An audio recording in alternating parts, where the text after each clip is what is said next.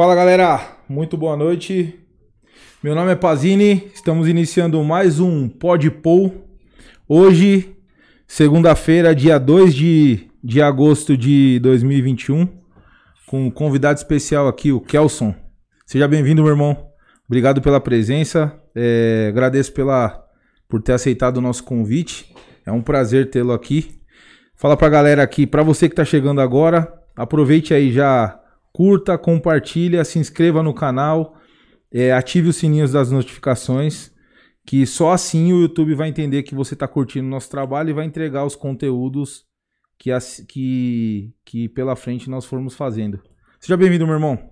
Obrigado, Pazinei. Eu que agradeço o convite de estar aqui no Podpol. Não se esqueçam de estar se inscrevendo, tá? Tá se inscrevendo colocando no canal, ativa o sininho lá, que sempre você vai estar recebendo as notificações. Top.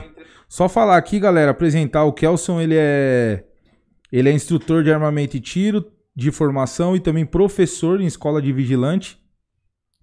Ele é o atual presidente do Partido da Segurança Privada, o PSP, né? Exatamente. É um projeto novo, um projeto inovador. É... Pra você, galera, é, pra você que tá aí, que não. Pô, política, caramba, meu. Lembrem de um. De um. É, lembre de algo super importante. Se nós não nos interessarmos por política, que nós que somos do bem, fatalmente nós seremos governados por pessoas que se interessam e talvez não sejam do bem. Então, se você não curte a política, passe a, a curtir.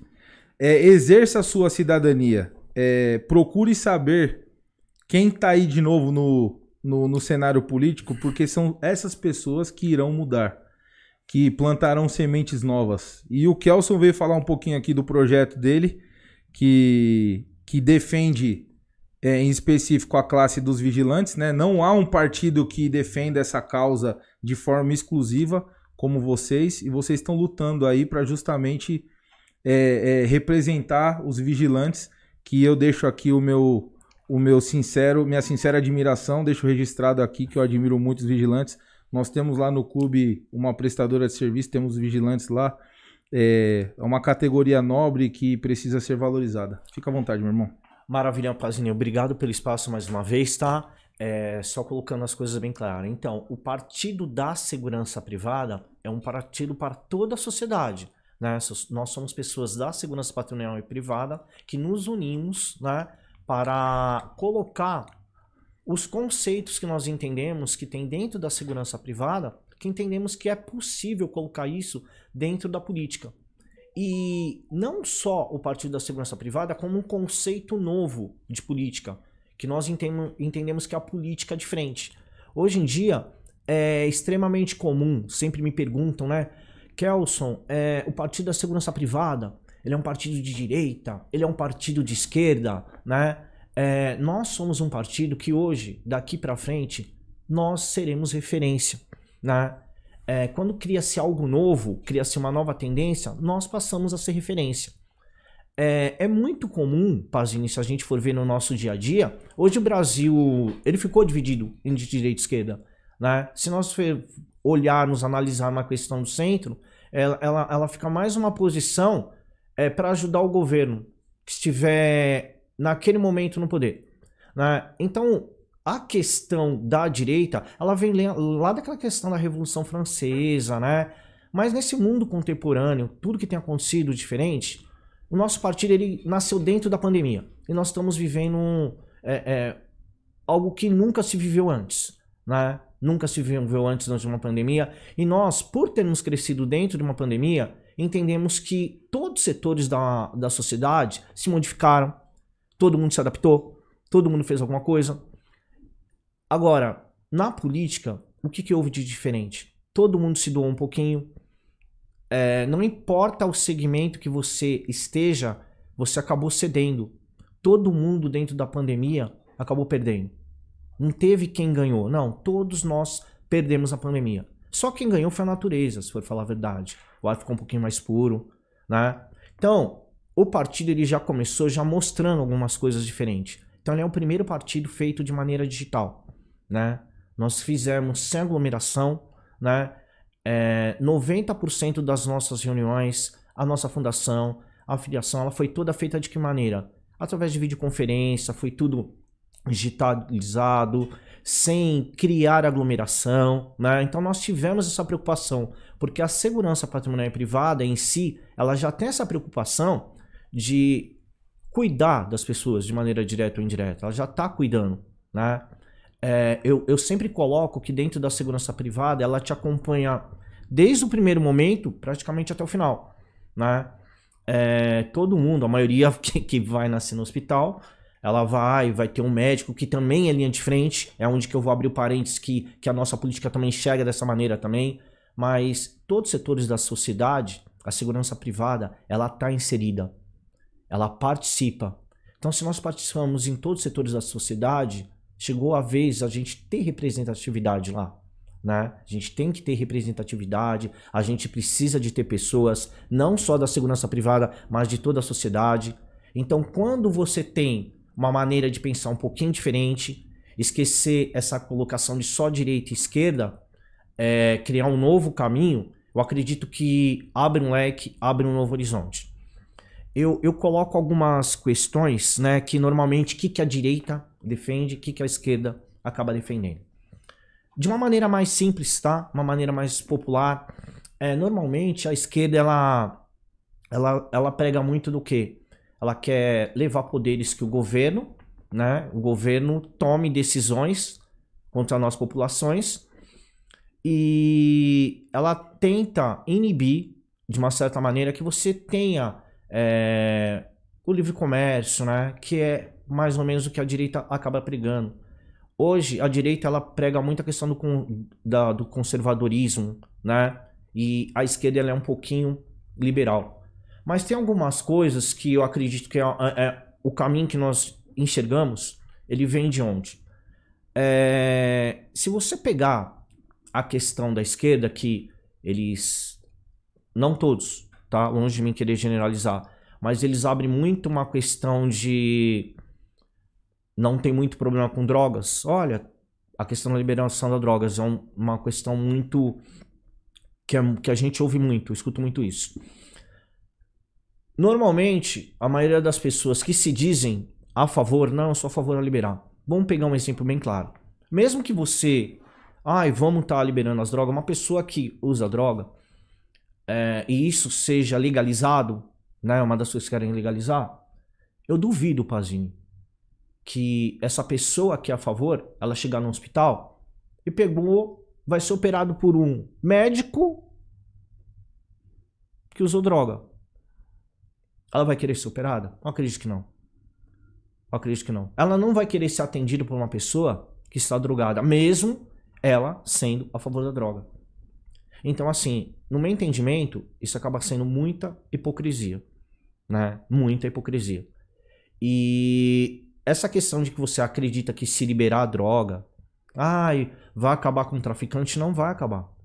Isso não vai acabar. Não adianta é, em alguns países que isso acontece, não diminuiu não condicionado, tá? Essa é uma das questões que a gente vê que pega-se muito, a esquerda pega, e eu entendo que é uma questão de hipocrisia, tá? Na nossa opinião, né? Eu não fa falo pela maioria do PSP, né, como presidente nacional, mas essa é visão que nós temos. A questão da direita, uma questão que ela pega da questão do, né, os direitos, os deveres da família, né? E uma das bandeiras, eu espero não, não errar o termo lá, né? a questão do, do homossexualismo. Hoje tem LGBTQIA, né? Espero não ter como falar de maneira errada. Então, é, é, dentro da direita tem muito essa questão, né? Família, conservar. E aí eu faço uma colocação que também tem dentro da direita. Vamos supor que se você tem um filho, você tem um filho, ele é homossexual, você tem um filho, ele é homossexual. É, será que vai ter alguma coisa que você faça, independente da criação que você deu, alguma coisa que você faça que vai mudar esse conceito?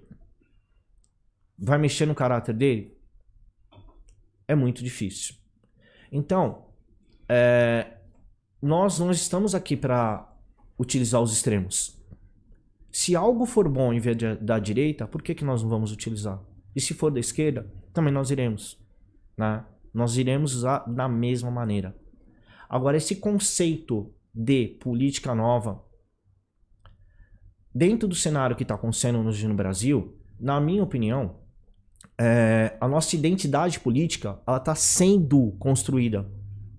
Né? Nós somos um país democraticamente muito novo. E quando. É, é, agora não, hoje é fácil falar agora, mas daqui 20, 30 anos, é, quando o Bolsonaro entrou, houve uma divisão. O Brasil praticamente ficou dividido. Então, é, muitos e muitos anos vão continuar falando nele, independente que você goste ou não goste. Ele mudou uma maneira de se fazer política. Até então, tudo que se girava era praticamente dentro de alguns partidos e de algumas ideologias. A partir do surgimento do Bolsonaro, o que, que se aconteceu? Voltou-se numa pessoa, nas ideias de uma pessoa, independente de quem gosta ou não gosta. Então, em cima do que ele acabou colocando, o Brasil ficou meio dividido. Né? Cara, eu acho isso interessante. É, você falou, aproveitando o gancho. Lógico. É, eu acho super errado hoje você, você votar num, num, num, candidato e depois o seu voto ser utilizado numa legenda. Você concorda com isso? Então, hoje eu acredito assim, da maneira que é você votou no candidato, né? Foi o que aconteceu, né? Ele, se você pegar o Bolsonaro, ele foi mais forte que o partido dele. Algumas pessoas acabaram se comprometendo, se elegeram em cima do que o Bolsonaro colocou. Então, quando você volta numa pessoa, você está acreditando só naquela pessoa, você não está acreditando no projeto que tem aquele partido. Então, hoje, o Partido da Segurança Privada, vamos supor, de repente você não gosta do Kelson, mas você tem pessoas que têm a mesma linha de pensamento do Kelson e vão continuar com esse projeto. Então, dentro de um partido, o partido não pode ser mais forte, uma, uma pessoa não pode ser mais forte que um partido. Né? Eu entendo. A ideologia. Acontece. Hoje no Brasil é o que acontece. É o que acontece. É o que acontece. Hoje isso está notório. Você, o... se você pegar o cargo do legislativo, deputado federal, é, deputado federal, vai. Se você um deputado federal hoje ele tem uma quantidade de votos mínima é, para ele, ser, ele ser eleito. Certo. E aí, por, se porventura ele superar essa quantidade mínima, dependendo do coeficiente, coeficiente. ele leva 3, 4, 10. É o... Você pega o Eduardo Bolsonaro, por exemplo, ele teve. Foi um, campeão é o... de votos. Ele deve ter levado uma porrada de gente que talvez o voto é, diretamente, se você perguntar pro eleitor, é, viu, seu voto foi computado para eleger o Eduardo. Perfeito. Mas em contrapartida, indiretamente, de tabela, você elegeu esse, esse, esse. Tenho certeza que a população ela vai se espantar, vai ficar desgostosa e ela vai aprender mais uma, porque muita gente não sabe. É... E aí eu, eu, eu, eu chego à conclusão do seguinte, que, porra, se a gente não se interessar pela política e não saber o que ocorre lá dentro nos bastidores, como que a gente vai mudar? Como que a gente vai reivindicar mudanças? É... Eu gostaria de saber se o partido, se o partido do, da segurança privada ele está disposto, já que vem com uma ideologia nova, que, que vem no, no, no âmbito de transformação, se ele está disposto a justamente brigar pelos interesses dos eleitores é, sem considerar a vontade do partido. Porque hoje há muita legenda Há muitos políticos que entram na política eleito de tabela e que vota de acordo com o partido e não com os ideais próprios. E Perfeito. isso é péssimo.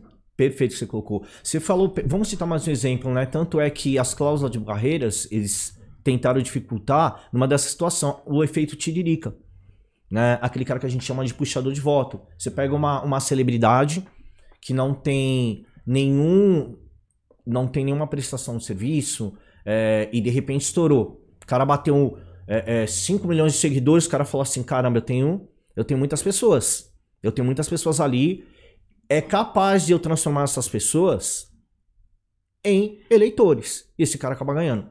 Então, uma das coisas que a gente tem como projeto, né? É, algumas coisas eu tenho, como eu falei, eu tenho que mensurar o que está falando para não caracterizar propaganda política, mas uma das coisas que a gente tem em projeto é não acontecer mais esse tipo de esse voto. Eu não, eu não posso ter ou um puxador de voto, pegar um cara para puxar o voto para todo mundo, né? Eu pego, divido uma campanha, eu pego uma campanha, eu pego uma pessoa, tá? Eu faço investimento nessa pessoa e tenho três, quatro pessoas só para compor a chapa, que sabe que não vai ganhar, mas indiretamente essa pessoa com o puxador de voto que eu tenho, eu vou trazer ele junto.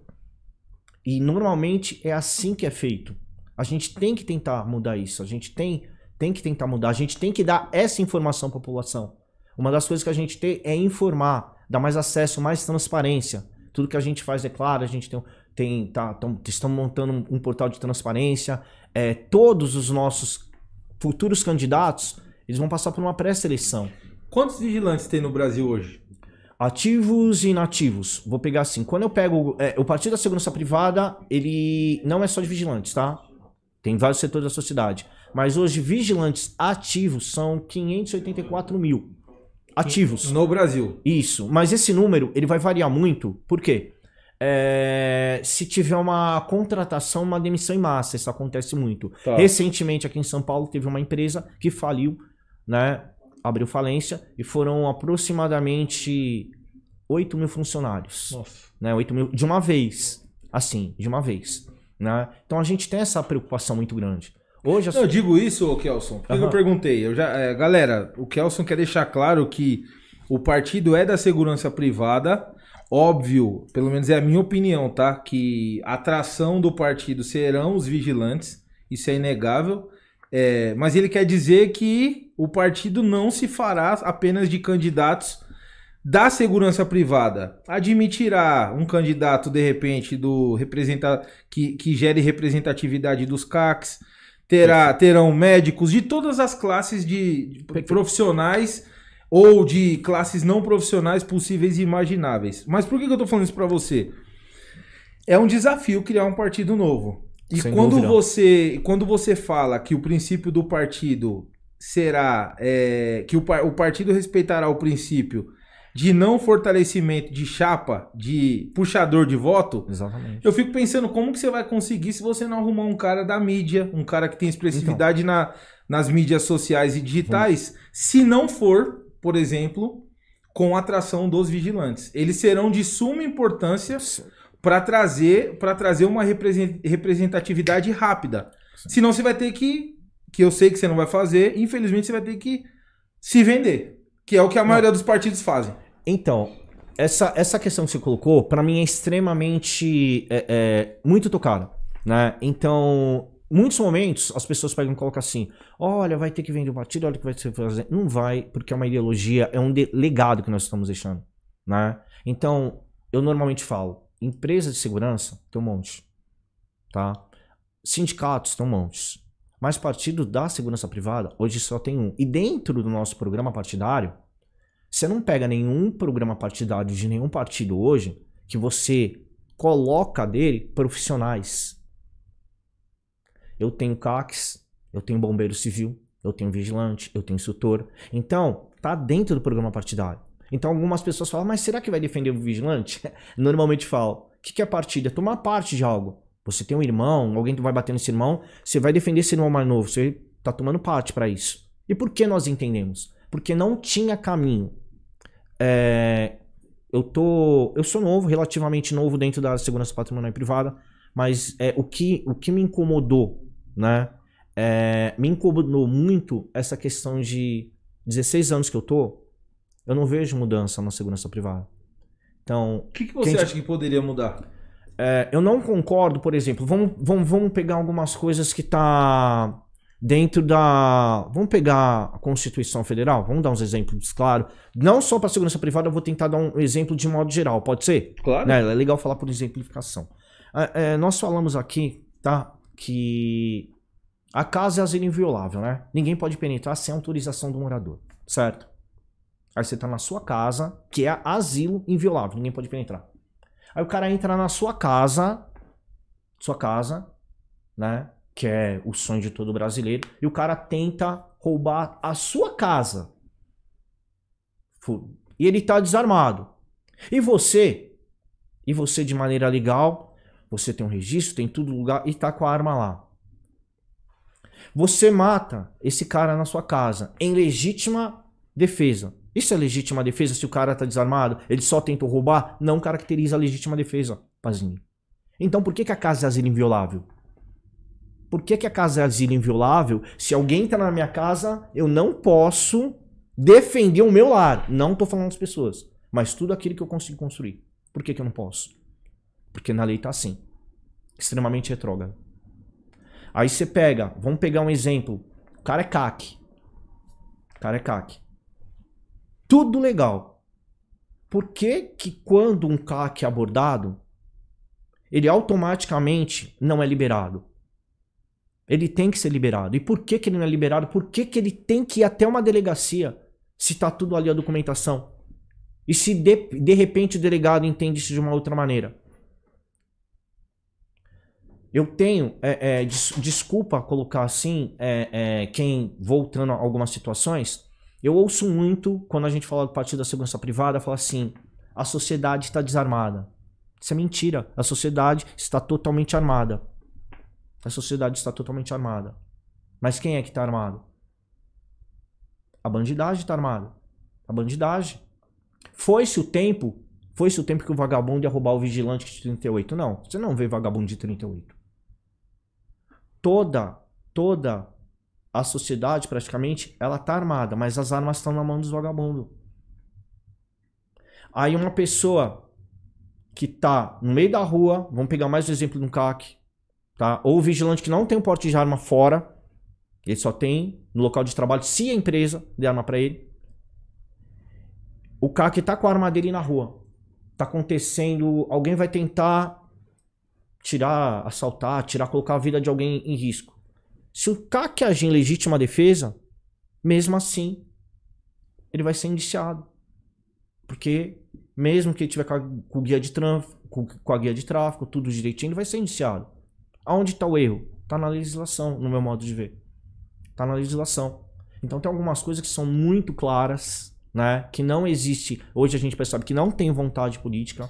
E a segurança patrimonial e privada, não quero ser beligerante, tá? É, é, longe de mim ser beligerante, mas quando a gente fala em gerenciar a crise, sempre eu cito isso. Posso até me tornar repetitivo, mas o primeiro Primeiro é a segurança patrimonial privada. É, o primeiro interventor normalmente... Primeiro, o primeiro. Não, é, a, a segurança pública, ela vai entrar, é extremamente essencial, ela tá no artigo 144, não tem como.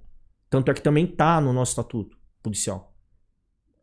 Mas desde o momento que tudo que a gente faz no Brasil, a gente precisa de segurança, senão os demais não conseguem fazer, a gente precisa de uma representatividade. Porém, algumas pessoas ela entende que precisa, é o que se falou, um vigilante ou alguém que quer ser candidato, ele tem que sair por algum determinado partido. Procure a gente, vamos conversar.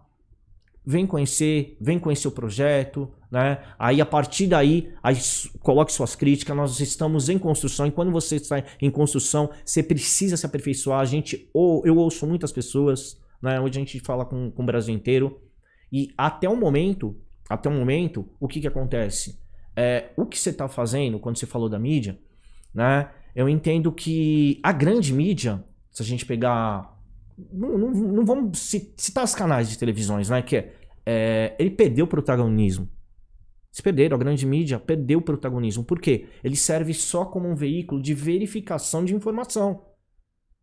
O que a gente tinha que esperar um tempo atrás para ter uma informação, passar num determinado jornal a gente esperar, não, hoje não. Através aqui, ó, é automático. Aí se você acredita que aquilo é verdadeiro ou não, aí você vai buscar numa CNN, em algum lugar, você vai verificar. Opa, mas a princípio já mudou. Então, a maneira, a maneira de a gente reinventar já mudou, já está diferente. A política tem que estar tá diferente. Só que todo mundo, todos os setores da sociedade se adaptou, se reavaliou e a gente não vê isso acontecendo na política. Nós fizemos um pedido recentemente para quê? é, pensando também na questão da sustentabilidade. Né? Como assim, Kelson, pensando na sustentabilidade? Hoje, precisa-se de 492 mil assinaturas. É o processo que hoje o partido está. Então, se quiser ser um apoiador, seremos extremamente gratos. Tá? Então, como que é feito esse processo? Você tem que pegar uma ficha manual. A pessoa preenche a ficha, devolve pra gente, a gente leva pro Estado. Se eu faço isso 492 mil fichas, eu não tô pensando na sustentabilidade, Pazinho. Só que o que nós fizemos? Nosso partido pediu para que isso fosse feito de que maneira? Digital.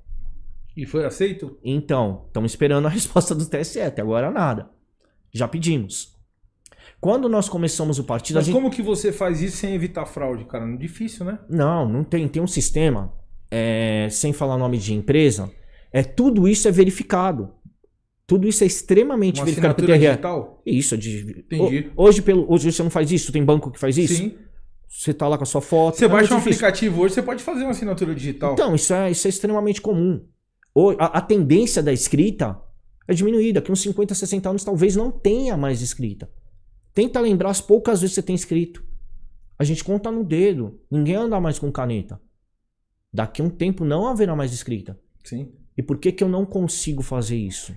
Né? E Hoje, vocês são. é, esse foi um pedido pioneiro? primeiro, é, então, nós somos um primeiro partido criado de maneira digital no Brasil. Tá. Nenhum outro partido fez isso. Né? Hoje, é, é, eu, eu ouço muito essa questão de analfabeto digital. Para com essa conversa. Não Eu existe. sou um. Não, você não é. Sou, se você acessou, se você acessou o Google, você não é mais analfabeto digital. você tem moleque de dois, Mas você tem sobrinho de três anos. Tem- é, é, as coisas mudaram. A maneira que. agora voltando um pouquinho, tá? Pra, pra a- ajustar o laço, falando da questão do conser- conservadorismo. É, provavelmente quem nos educou sempre são nossos pais que nos educam sempre a vida inteira. Só que nós estamos agora no momento que nós estamos aprendendo muito mais com, nós, com os nossos filhos, como nunca aconteceu antes. Hoje, para fazer alguma coisa, como você falou, nessa, nessa questão digital, a gente tá precisando dessa questão. A gente precisa. Então, mesmo que você tenha um olhar conservador, a gente tem que olhar para frente. A gente, quando a gente quer algo novo, a gente vai para frente, né? Então nós temos alguns pilares que nós acreditamos, que nós entendemos que algumas coisas que tem dentro da segurança patrimonial e privada é extremamente aplicável dentro da política. Não só a, a segurança privada, em outros setores da sociedade. A gente mexe quase com praticamente com tudo. Kelson, Pode falar. eu é, tenho uma dúvida, meu irmão. O que que. Até te perguntei antes, né, você acabou perdendo o raciocínio. Qual que é o percalço hoje? É, o que que os 500 e poucos mil vigilantes sofrem na pele? Uma delas eu sei, que tá óbvio que é o, o, o profissional trabalhar lá, botar ali normalmente num banco, no transporte de valores, protegendo famílias e no final ele tirar o colete, tirar a sua carga e ir embora desarmado. O porte pro vigilante. Isso aí tá mais massificado do que andar pra frente. E eu sou um apoiador Perfeito. dessa da- do, do porte de arma pessoal para essa classe. Mas o que que o, o vigilante enfrenta hoje no dia a dia, no, no- na labuta diária, na sua profissão, que é típico da profissão, e que isso poderia ser mudado e que será difundido, por exemplo, no PSP. Tá. Eu tenho muito essa dúvida, cara. É, Ótimo, eu não ótimo. conheço muito o cotidiano do, do vigilante, Tá. mas eu imagino que seja uma classe não muito favorecida. Sem O dúvida. que, que pode ser feito para melhorar? Eu posso, eu vou estender, eu vou falar da, da categoria de vigilantes, também vou estender para a área da saúde. Tá. Que todo mundo fala que é, é- é- nós somos linha de frente, que estamos na frente, né? Tá. Com tudo que está acontecendo com o Covid. É, nós estamos em época de Olimpíada, tá? Sabe aquelas 10 frases que você coloca lá? Olha, do, que aquelas 10 frases, aqui eu vou soltar uma. Tá. Né? Vou fazer uma colocação, espero que todos procurem pelo menos analisar de uma maneira bem clara. É o cara que está na segurança privada, ele é um atleta de alto rendimento. Ele tem que ser um atleta de al- alto rendimento, porém, ele não tem esse treinamento. Ele é um cara que vive a excelência. Ele não pode errar. Porque quando tá numa escola também, é, é, é, numa escola de formação de vigilante, ele cuida da vida e do patrimônio. Ele sabe que ele não pode errar. Ele fica ali 12 horas sem poder errar. Se eu pegar um cara que trabalha num call center, ele falar alguma coisa errada, tiver algum equívoco, não tiver num dia bom, provavelmente nenhuma vida ali vai perdida, vai estar perdida. Mas agora esse vigilante, ele tem que estar assim, o momento que ele está trabalhando, não é permitido nenhum momento de desatenção. É uma alta performance, né? E recentemente, é- é- é- é- essa questão, ela pega muito O cara tem que estar sempre atento. Então você imagine que você tem uma profissão que você não pode desligar, Pazini. Mas você acha que está relacionado à vocação ou ao treinamento nas escolas de vigilante? Tá, eu acredito que, na minha humilde opinião, é, o vigilante, quando ele vai fazer o curso de formação de vigilante, são 200 horas fazendo. É, é, o suficiente? Eu acredito que não. A carga horária eu entendo que ia ser um pouquinho maior, porém, ela tinha que ser melhor direcionada a algumas disciplinas. Tem algumas disciplinas que, sinceramente, ela. Seriam dispensáveis. Sem dúvidas nenhuma. O, que, que, o que, que, na sua Sem opinião, seria dispensável e o que seria mais importante? Relações humanas no trabalho. É uma disciplina que tem. Tá? É lógico que se ela faz já existe. ela já existe, ela tem. Mas ela... você considera que seja. Eu acredito que seja dispensável, eu tenho que aumentar. O... Ah, dispensável. Ela tinha que ser dispensada e eu tenho que aumentar a carga horária na questão de tiro. Tá.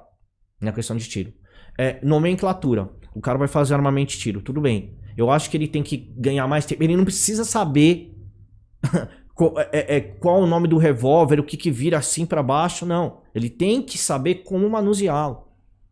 Ele tem que saber como manuseá-lo. Eu tenho que ganhar mais tempo aí.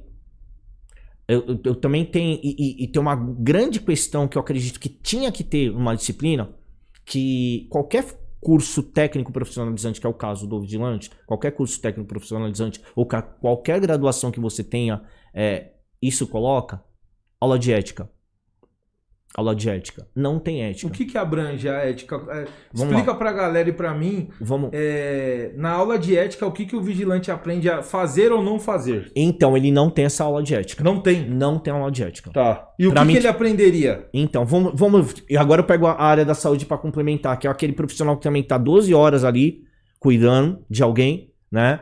Sem poder errar. Praticamente ele não pode errar. Né? São profissionais que não podem errar trabalham com limite ali em cima.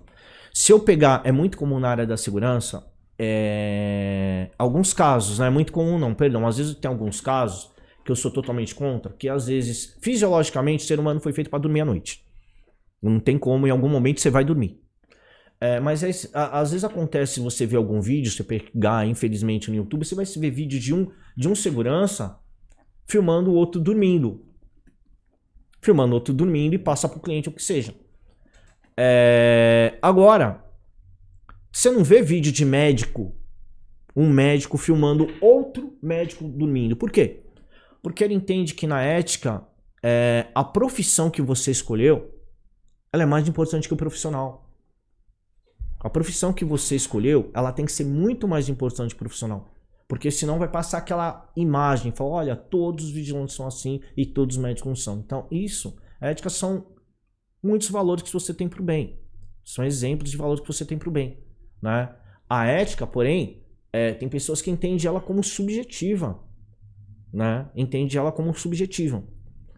Ah, todo mundo fala muito que é, ah, isso é cultural. A cultura ela se modifica. A cultura se modifica. Ela vai se modificando. Eu não posso querer que hoje é, é muito mais difícil pegar uma criança de 8, 9, 10 anos brincar na rua do que era 20, 30 anos atrás. Era extremamente comum. Hoje, se eu fazer isso, a criança não vai querer, provavelmente ela vai querer ficar com o celular dela, vai fazer algum, algum tipo de jogo. Por que mudou? A cultura foi mudando. Não é mais o mesmo jeito. E dentro, e como eu coloquei, dentro da segurança, alguns costumes continuam. Mas quem hoje manda na segurança privada é a Polícia Federal a, através da Lei 7.102. Né? Tem uma lei específica, 7.102, que ela automaticamente fala o que pode e o que não pode fazer. Porém. É de quando essa lei? 83. Nossa senhora. Então, aí que acontece muito. Essa lei é anterior, Pazini, à nossa Constituição... Constituição Federal. Isso. Ela é, ela é anterior à Constituição Federal. Né? E isso é, dá um toque. Isso dá várias brechas trabalhistas. Caramba, mas a gente tem. Eu acredito que o mercado da segurança privada e patrimonial é um negócio de bilhões anuais. Sim. Movimenta Sim. muita Sim. grana. Movimenta. É, caramba, não teve ninguém que se interessou por, por, é, por uma, uma, mudança legislativa? Ninguém do poder legislativo? Então, tem. Existe, existe um projeto que eu acredito que não vai acontecer, que é o Estatuto da Segurança Privada. Tá. Tá. É, o Estatuto da Segurança Privada, o que, que aconteceu? É, muitas pessoas que o colocaram Nem todos são da área da segurança patrimonial privada. Nem todos são da segurança patrimonial privada. É a mesma coisa que eu pegar e falar assim: vamos, vamos refazer o protocolo, é, é um protocolo de risco no hospital. E eu tiro isso do Conselho Regional de Medicina. Eu tiro isso do Conselho Regional de Medicina. Aí eu vou. Eu, eu não vou ficar com uma, uma, uma, uma visão. Eu não tenho uma. Tem situações que eu preciso de uma visão unilateral. Eu preciso de uma visão de quem é um especialista ali. Não tem, não tem ninguém que tenha conhecimento de causa no Exatamente. que, que esteve lá e entendi. Exatamente, né? É muito. É, o, que, o, que, o que agregou muito, o que foi falado no princípio, que iria, ela ia gerar um impacto de 500 mil contratações né, por ano. Mas a, a segurança patrimonial privada ela faz isso em estatuto. Ela acaba fazendo isso sem estatuto, né? Então, a- Por que, que geraria vagas? então, eles alegaram que algumas profissões, né, teriam teriam mais força, né? Algumas profissões que não têm, por exemplo, supervisor de vigilante seria é, é, teria que ter o cara queria ter teria que ter, perdão, o curso de formação de vigilante e hoje é um cargo de confiança. Tá, não Né? precisa. Não, não precisa. É um cargo de confiança. Um cargo de confiança necessariamente você não precisa. Mas você, você é a favor do, do supervisor ter de ter um curso de. Não, necessariamente não. Mas como que alguém cobra, alguém cobra algo sem conhecer o, Não, os então, percalços ou os atributos da profissão? então, às vezes eu tenho uma pessoa que tá no dia a dia ali, né, conhece e não é, não, não é vigilante. Tem muitos casos. O caso, o cara é gestor de segurança, o cara é administrador, não é vigilante, né? Necessariamente a gente vê muitos casos de pessoas. Eu pego às vezes o enfermeiro, eu pego um cara que é, que é enfermeiro-chefe e às vezes o cara não sabe dar uma injeção, mas ele sabe realmente como conduzir aquela situação.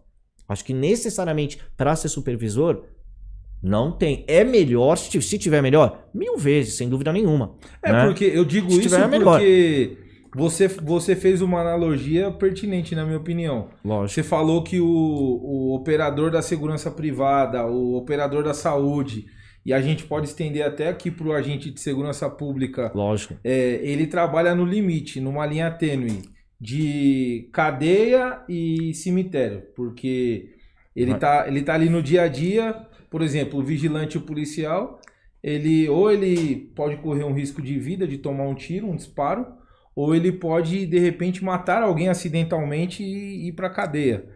É, Cara, será que não todo mundo que tivesse ali na, na operação, por exemplo, um supervisor, eu acho que ele deveria ter um curso, pelo menos, nem que fosse mais básico, para ele justamente saber os procedimentos de forma teórica e exercer isso na prática, não? Eu- um curso, sim, sem dúvida nenhuma.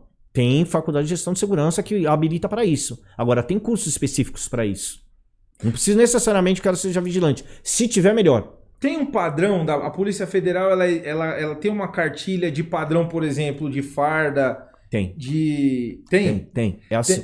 Tem. E como que o supervisor, por exemplo, ou até mesmo o padrão de codreamento de arma, Tem. é, até mesmo, eu não sei se o supervisor tem essa autonomia de chegar, por exemplo, num posto e fiscalizar o, o agente de segurança privada. Deixa eu ver Sim. seu armamento, como que ele tá. Tá. Aí, Tá É a entendendo? questão, então, essa é a questão que eu vou colocar. Então, hoje, por exemplo, quando. em qual- primeiro, para falar da, da- do fardamento, tá? É, nenhuma farda pode ser semelhante a de qualquer guarda, Polícia Civil, Militar, tal. A Polícia Federal, antes de quando, um cara, quando uma empresa abre esse processo, faz uma verificação antes, né? Aí a Polícia Federal dá esse ok. Quando ela dá ok, Então ela já tá pede o modelo antes, de farda Já antes. para pré-analisar. Exatamente, Tá. sem dúvida nenhuma. Se porventura se assemelhar a algum, algum órgão de segurança pública, ela Não. já veta. Automaticamente, ela vai ser, vai ser indeferido, tá?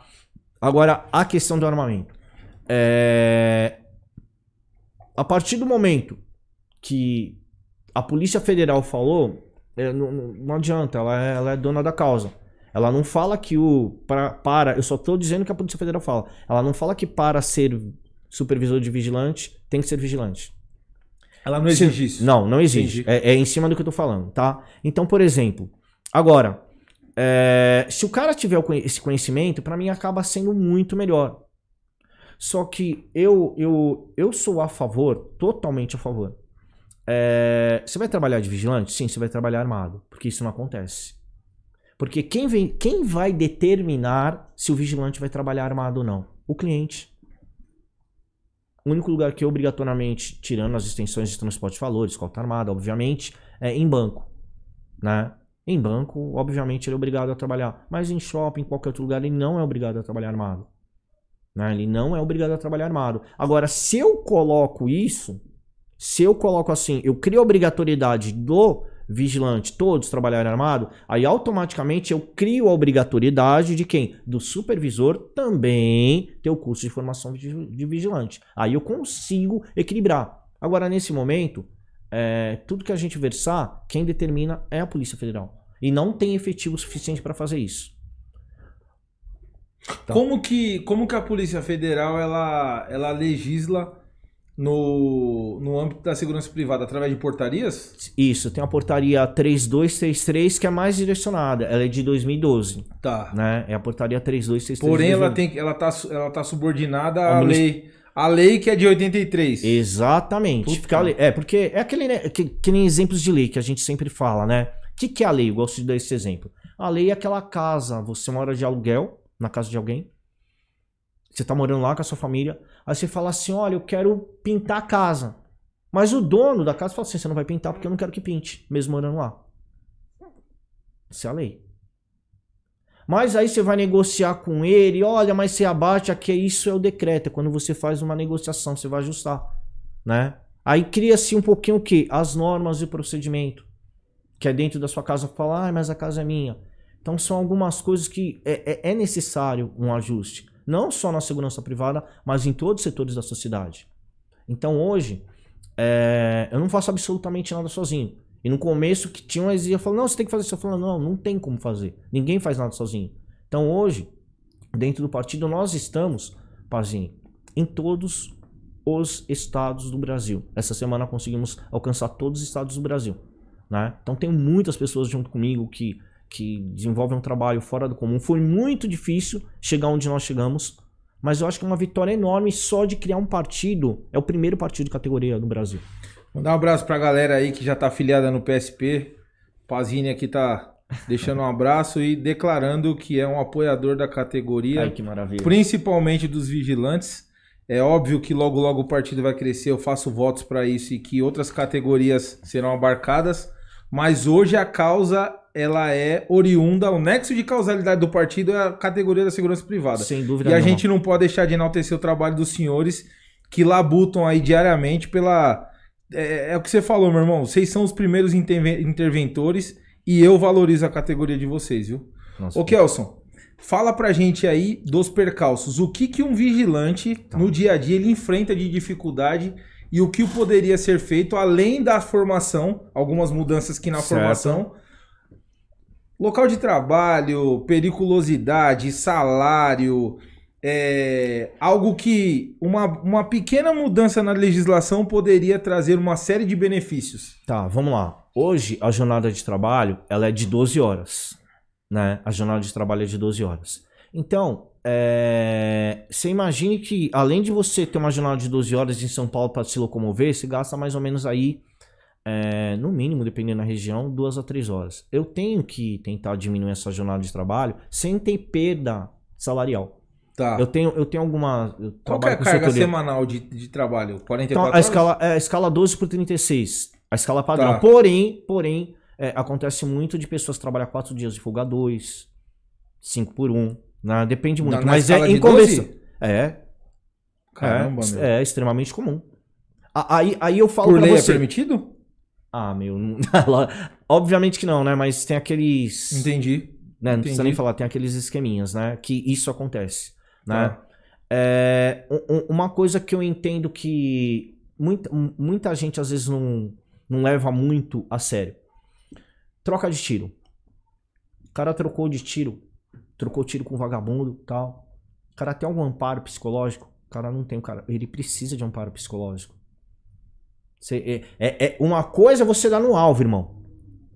Alça massa, olho diretor, pau no gato, você dá no alvo ali tal, tira aquele estresse, é da hora. Maravilhoso. Mas mesmo que seja um vagabundo, isso vai te afetar. Você sabe que vai te afetar diretamente. Aí normalmente o que que faz? Ninguém. O cara vai ser recolhido daquele posto, vai ser levado, levado para outro lugar. Agora o policial, policial, tá na rua, ele troca tiro, ele tem um direito psicológico? Ele tem esse direito? Tem. Então, é o mesmo risco. Ele tem esse direito. E por que, que o vigilante não tem? Se o risco é o mesmo. E vo- é, n- nesse caso, você, você acha, acha que isso poderia ser garantido pelas empresas de segurança, ou as empregadoras? As- então, o que, que acontece? Se enquanto você não determina, não vão fazer. Probabilidade tem, são mínimas que vão fazer. Então, eu preciso mexer na le- legislação. E obrigar. Eu tenho que obrigar.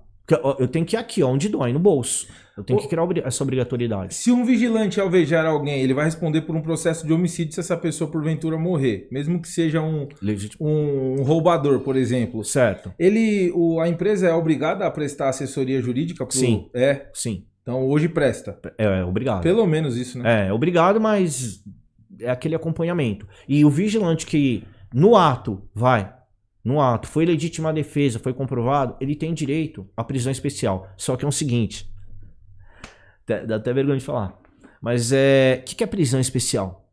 Aqui no Brasil, o cara fica- vai ficar preso com quem? Com estuprador, irmão. Ele vai ficar preso com estuprador. E você imagine É perigoso O cara chegar, chegar lá dentro e responder outro homicídio. é, já- Cara, é, é o que vai acontecer. Então tem algumas coisas que é, que é, que é absurdo. Né? Tem algumas coisas que é absurdo e nós entendemos que é, uma pessoa não, não vai conseguir. Nós temos hoje, até é, legita, é, legitimamente, falando assim: olha, eu sou vigilante, tem um, um- um senhor que chama-se Chico Vigilante, né? o nome dele é Chico Vigilante, que tá lá. Mas o Mandurinha não faz verão. Se todo mundo entender que a partir Ele desse tá momento. onde? Ele é de Brasília, um deputado federal de Deputado Brasília. federal? Isso, de Brasília. É um deputado federal de Brasília. Então, você vê outras pessoas que não são da área da segurança, né? Artistas, não vou citar nome, mas esse. é, é, todo mundo que é da área de segurança sabe quem é?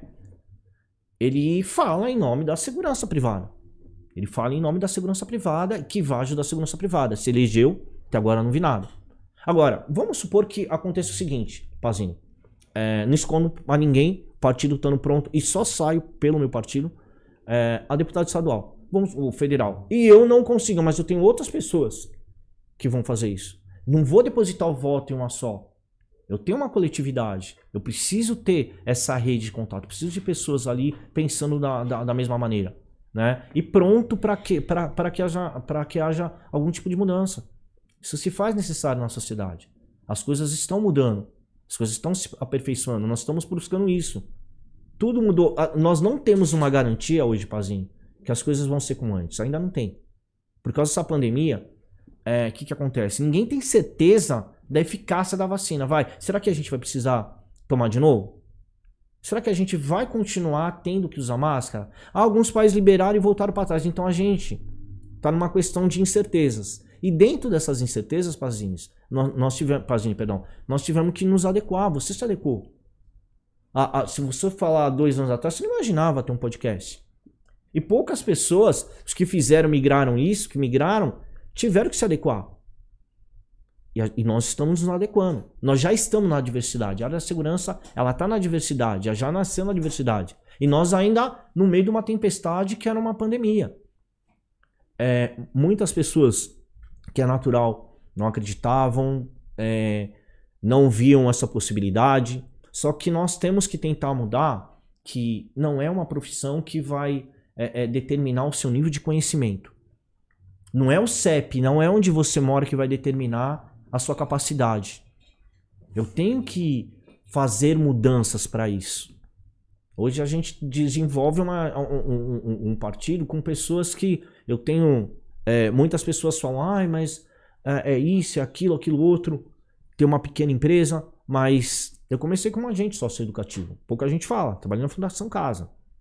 E fui crescendo. Agora, eu também tenho pessoas que é vigilante dentro do meu partido. Só que eu também tenho um cara que é contador, eu tenho um advogado, eu tenho um cara que é médico. Eu tenho que ter isso. Eu tenho que ouvir. Eu tenho que ou- ouvir o resto da sociedade. E, e nós queremos dar esse pontapé para que outros setores da sociedade também se organize como partido. Não é só porque eu acredito na esquerda ou na direita que eu não posso, eu só vou votar nessas pessoas. Não, eu posso encontrar pessoas do meio que eu convivo para tentar mudar. A gente consegue fazer isso de maneira muito pequena. A gente faz isso dentro de uma associação, uma alguma coisa num bairro, mas aonde nós precisamos, nós não estamos. Que é na política, onde as coisas acontecem. No- você quer dizer no poder legislativo. Exatamente. Diretamente lá. Senão a mudança não vai acontecer. Vai passar os anos e as coisas vão continuar do mesmo jeito. Hoje, as mudanças que de fato fariam diferença, por exemplo, para os vigilantes, ela, essa mudança poderia ser feita na Câmara dos Deputados, né? Em forma Uma- de lei, é isso? Isso, em forma de leis. Começando pela, pela alteração e atualização da lei de 83. Isso, isso daí é, é um ponto fundamental. Isso daí é- Cara, é, eu vou falar pra você, eu se eu fosse, não tenho pretensão política, não pretendo ser político, tô feliz do jeito que, que eu tenho ganhado o meu meio de vida, que é através de, do empresariado, graças a Deus, mas a primeira coisa que eu faria, e pode, pode até parecer, parecer, é, é, puta, não muito importante, fútil, mas Sei. é importante, eu daria o porte, seria uma categoria pro, pro vigilante, eu daria o porte pro vigilante. Pô, mas é que o meu vigilante, o vigilante vai passar pela mesma prova que qualquer um que hoje tente o porte federal vai atirar, vai passar por capacidade técnica de novo, vai passar por capacidade, capacidade técnica psicológica de novo, porque é diferente.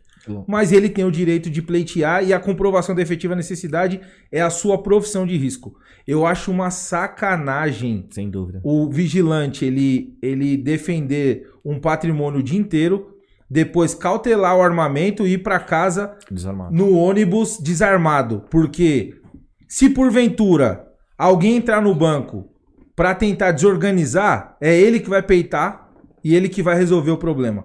Eu acho, eu acho injusto pra caramba, assim como eu acho injusto pros CACs. O CAC tem que ficar tomando cuidado se ele vai desviar o caminho, porque vão, vão prender ele, vão conduzir ele para um DP e vão fritar ele num porte ilegal de arma de fogo. Sabe, a gente tem que. A gente é, precisa de pessoas que tenham conhecimento de causa, que estão no fronte do sofrimento, que entende de fato é, é, o que faz diferença ou não na vida, na categoria dessas pessoas que, que representam as categorias que eu tô falando aqui, dos CACs dos vigilantes. Perfeito. Eu não vejo hoje, sinceramente, eu não vejo hoje pessoas que têm de fato o conhecimento de causa das, de ambas as classes. Eu não vejo pessoas que entendem de fato, na- no pormenor, qual é a necessidade de um CAC e de um vigilante, cara. E precisa. Prec- A gente precisa fazer subir a galera para deputado federal, para senador, para deputado estadual na hora oportuna, que entendam e que defendam essa classe.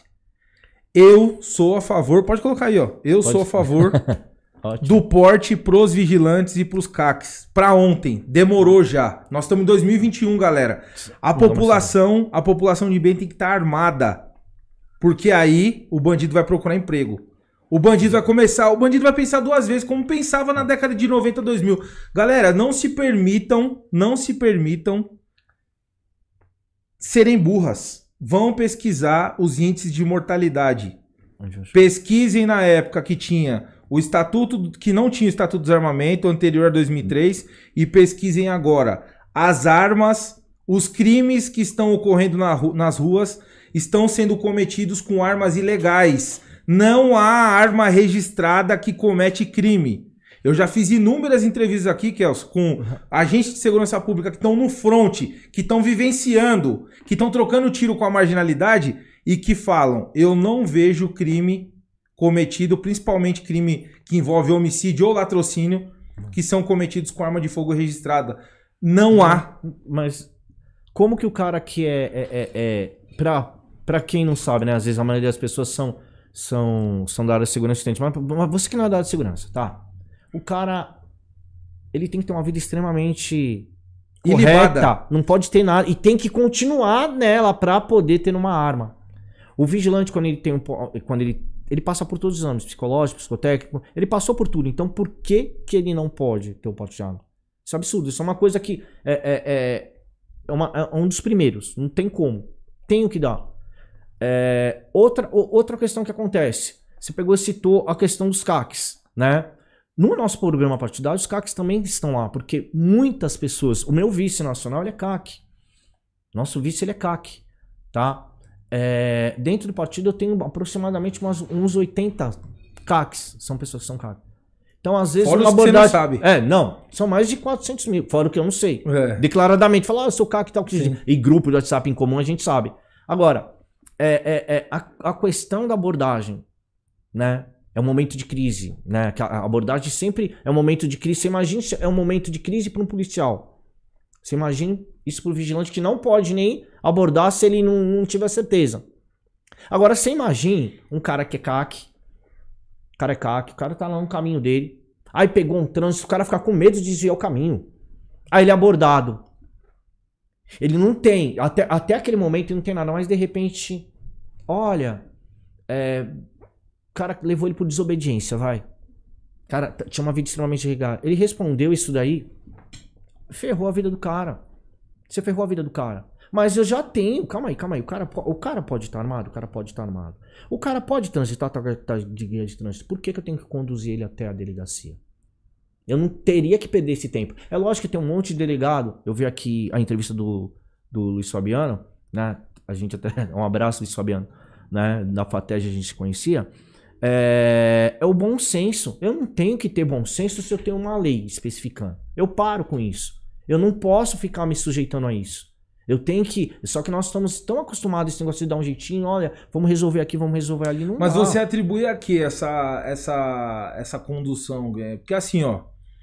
é, Eu não posso ser leviano aqui e não tô puxando, puxando sardinha pra ninguém ou puxando o saco Lógico. de alguém. Óbvio que eu enalteço também os agentes de segurança pública. Deus Tem sabe, a, ou a família G16 sabe o quanto que eu abençoo os agentes de segurança pública. Não, não, não encurto o braço, não. Mas a que você atribui essas conduções que ocorrem em abordagem de CACs? Porque a gente não pode ser leviano, ô, ô Kelson, que há situações e situações. Vou te dar um exemplo do que ocorreu na semana passada. Eu Tá. estive no DP e graças a Deus deu tudo certo. O CAC foi liberado, que inclusive é meu cliente. A corregedoria da Polícia Militar, numa abordagem de rotina, decidiu abordar o CAC. E aí ele estava com uma arma na cintura a pronto emprego e a outra arma estava no carro desmuniciada. E a polícia conduziu ele, ele me ligou. E eu, normalmente, quando a gente, quando a gente recebe esse tipo de ligação, eu recebo inúmeras, eu prefiro, de- eu prefiro fazer um julgamento de, de causa quando eu chego no DP. Porque o cliente, ele pode contar uma história e chegar lá ter ocorrido Lógico, outra. É lógico. normal isso. O cara tá desesperado. Às vezes ele errou, não quer falar com medo da gente, de repente, nem ir. E aí eu cheguei lá. E eu descobri que o policial, ao fazer as consultas da origem do armamento, não tava dando o proprietário. Não, não constava a propriedade do armamento. É, Inclusive, eu subi no DP. Isso o PM me relatou. Eu subi no DP e pedi para os policiais que estavam no plantão verificarem os meus armamentos. E de fato, nenhum dos sistemas que eles utilizaram estava dando propriedade. Então ali eu percebi que era um erro de sistema, era um erro sistêmico. Então nesse caso, Aí justifica-se. justifica a condução. Aí justifica. A gente não pode, A- não pode generalizar, não, não pode porque o, o policial, é, o policial ele tá na rua e a gente tem que se colocar no lugar dele. Pô, é Sempre. uma arma. É, armas, dependendo da mão que estiver, a pessoa tira a vida com uma arma. A Lógico. arma não, a arma não Ah, tira a não, não, vida. precisa de alguém. Precisa de alguém. É, e se tiver na mão errada, esse alguém pode fazer muito mal com o armamento. Então houve a condução, só para esclarecer aqui, houve a condução, depois verificou-se lá que, que a, a- as armas de fato estavam em nome dele, que eram legais, ele estava portando toda a documentação pertinente ao porte de trânsito. É, porém, o sistema deu erro. E aí a gente não pode culpar o policial, porque Não, o cara que pode. ficou lá 4, 5 horas na delegacia. O trabalho do policial foi feito. Porém, há muitos policiais ainda que de fato não têm conhecimento, que não sabem, por exemplo, que o porte ele pode ser feito de maneira velada, porém com a arma pronto emprego. E aí não cabe condução, gente. En- Então, Pazinho, você falou tudo. É, documento de carro, vai. Vamos supor que por algum momento você tá se- o carro é seu e você está sem um documento do seu carro. Você foi abordado. Se você tá sem um documento do seu carro e fala assim, olha, vamos lá, quero saber se é furto, é bom, você não tem como, você tá falando que é seu, você não tem como provar. Sim. Ele tem o direito de te conduzir. Mas aí é um problema do sistema. Aí você vai lá, você vai conseguir provar. Desde o momento que você provou, tudo bem. Agora, se eu não tenho nenhum erro no sistema, se eu tenho uma lei específica falando assim, olha, não, tá tudo certo, eu não vou levar, não vou levar. É a mesma coisa, se você tá com o documento do seu carro, tá tudo ok. Se você não tem absolutamente nada de errado, não, você não tem que ser conduzido. É a mesma situação. Só que a arma, a arma, lógico, ela tem um agravante a mais. Não tenha dúvida. É tenso. Você acha que não é tenso pra um policial? Não sabe quem é o cara, não tá escrito quem é do bem ou não. Então, mas você acha que Bora- você acha que o policial, o policial quando a gente fala isso no, é, no dia a dia a gente percebe.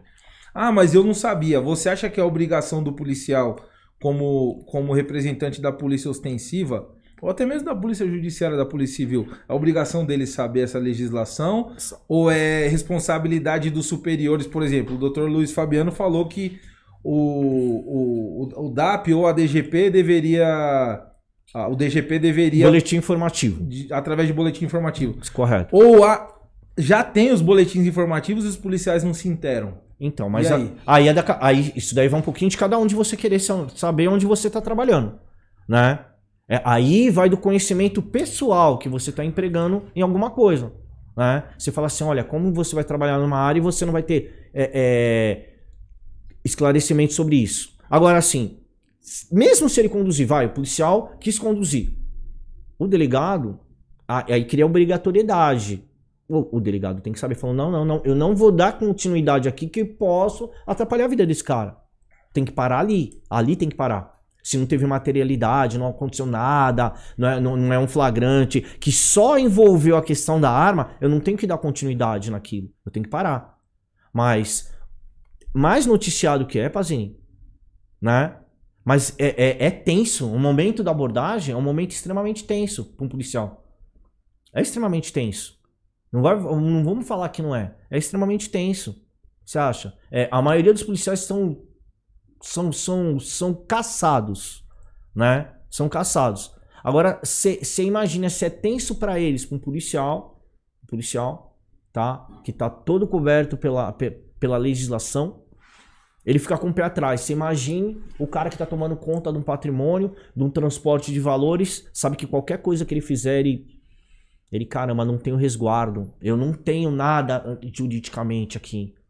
Até para esclarecimento aqui, para o senhor que é agente, senhor ou senhora que é agente de segurança pública e que por algum motivo está ingressando agora nas fileiras das polícias aí, é, que fique claro, tá? O CAC, a, a- o colecionador, o atirador, o caçador, ele pode ter uma quantidade muito elevada de armamento. A legislação e as, as normas permitem. Então, por exemplo, para os atiradores que têm a possibilidade de frequentar um clube para treinamento ou competição, eles podem obter, comprar até 60 armas.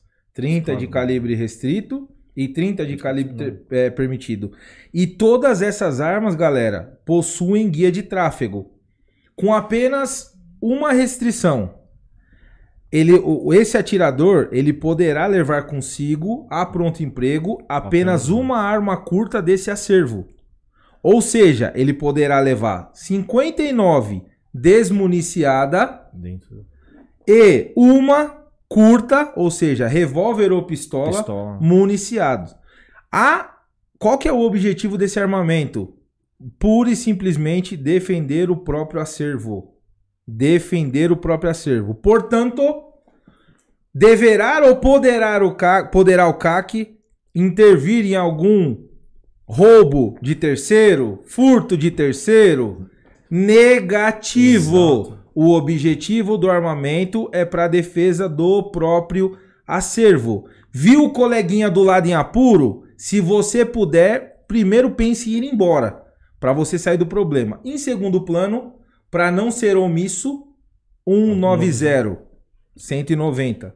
Fale com algum agente de segurança pública que estiver próximo, mas você não pode, não deve e se intervir responderá por se Vai morrer responder. homicídio, se não morrer, se ficar, se tiver uma lesão corporal, lesão corporal e vai ser dolosa. Não, não criem essa, falta, essa falsa expectativa de super-homem, Homem-Aranha, Batman, que eu vou ajudar e o delegado vai me. Ou o delegado vai, vai passar a mão na sua um cabeça. Pano. Não vai. O objetivo do armamento é para a defesa do próprio acervo.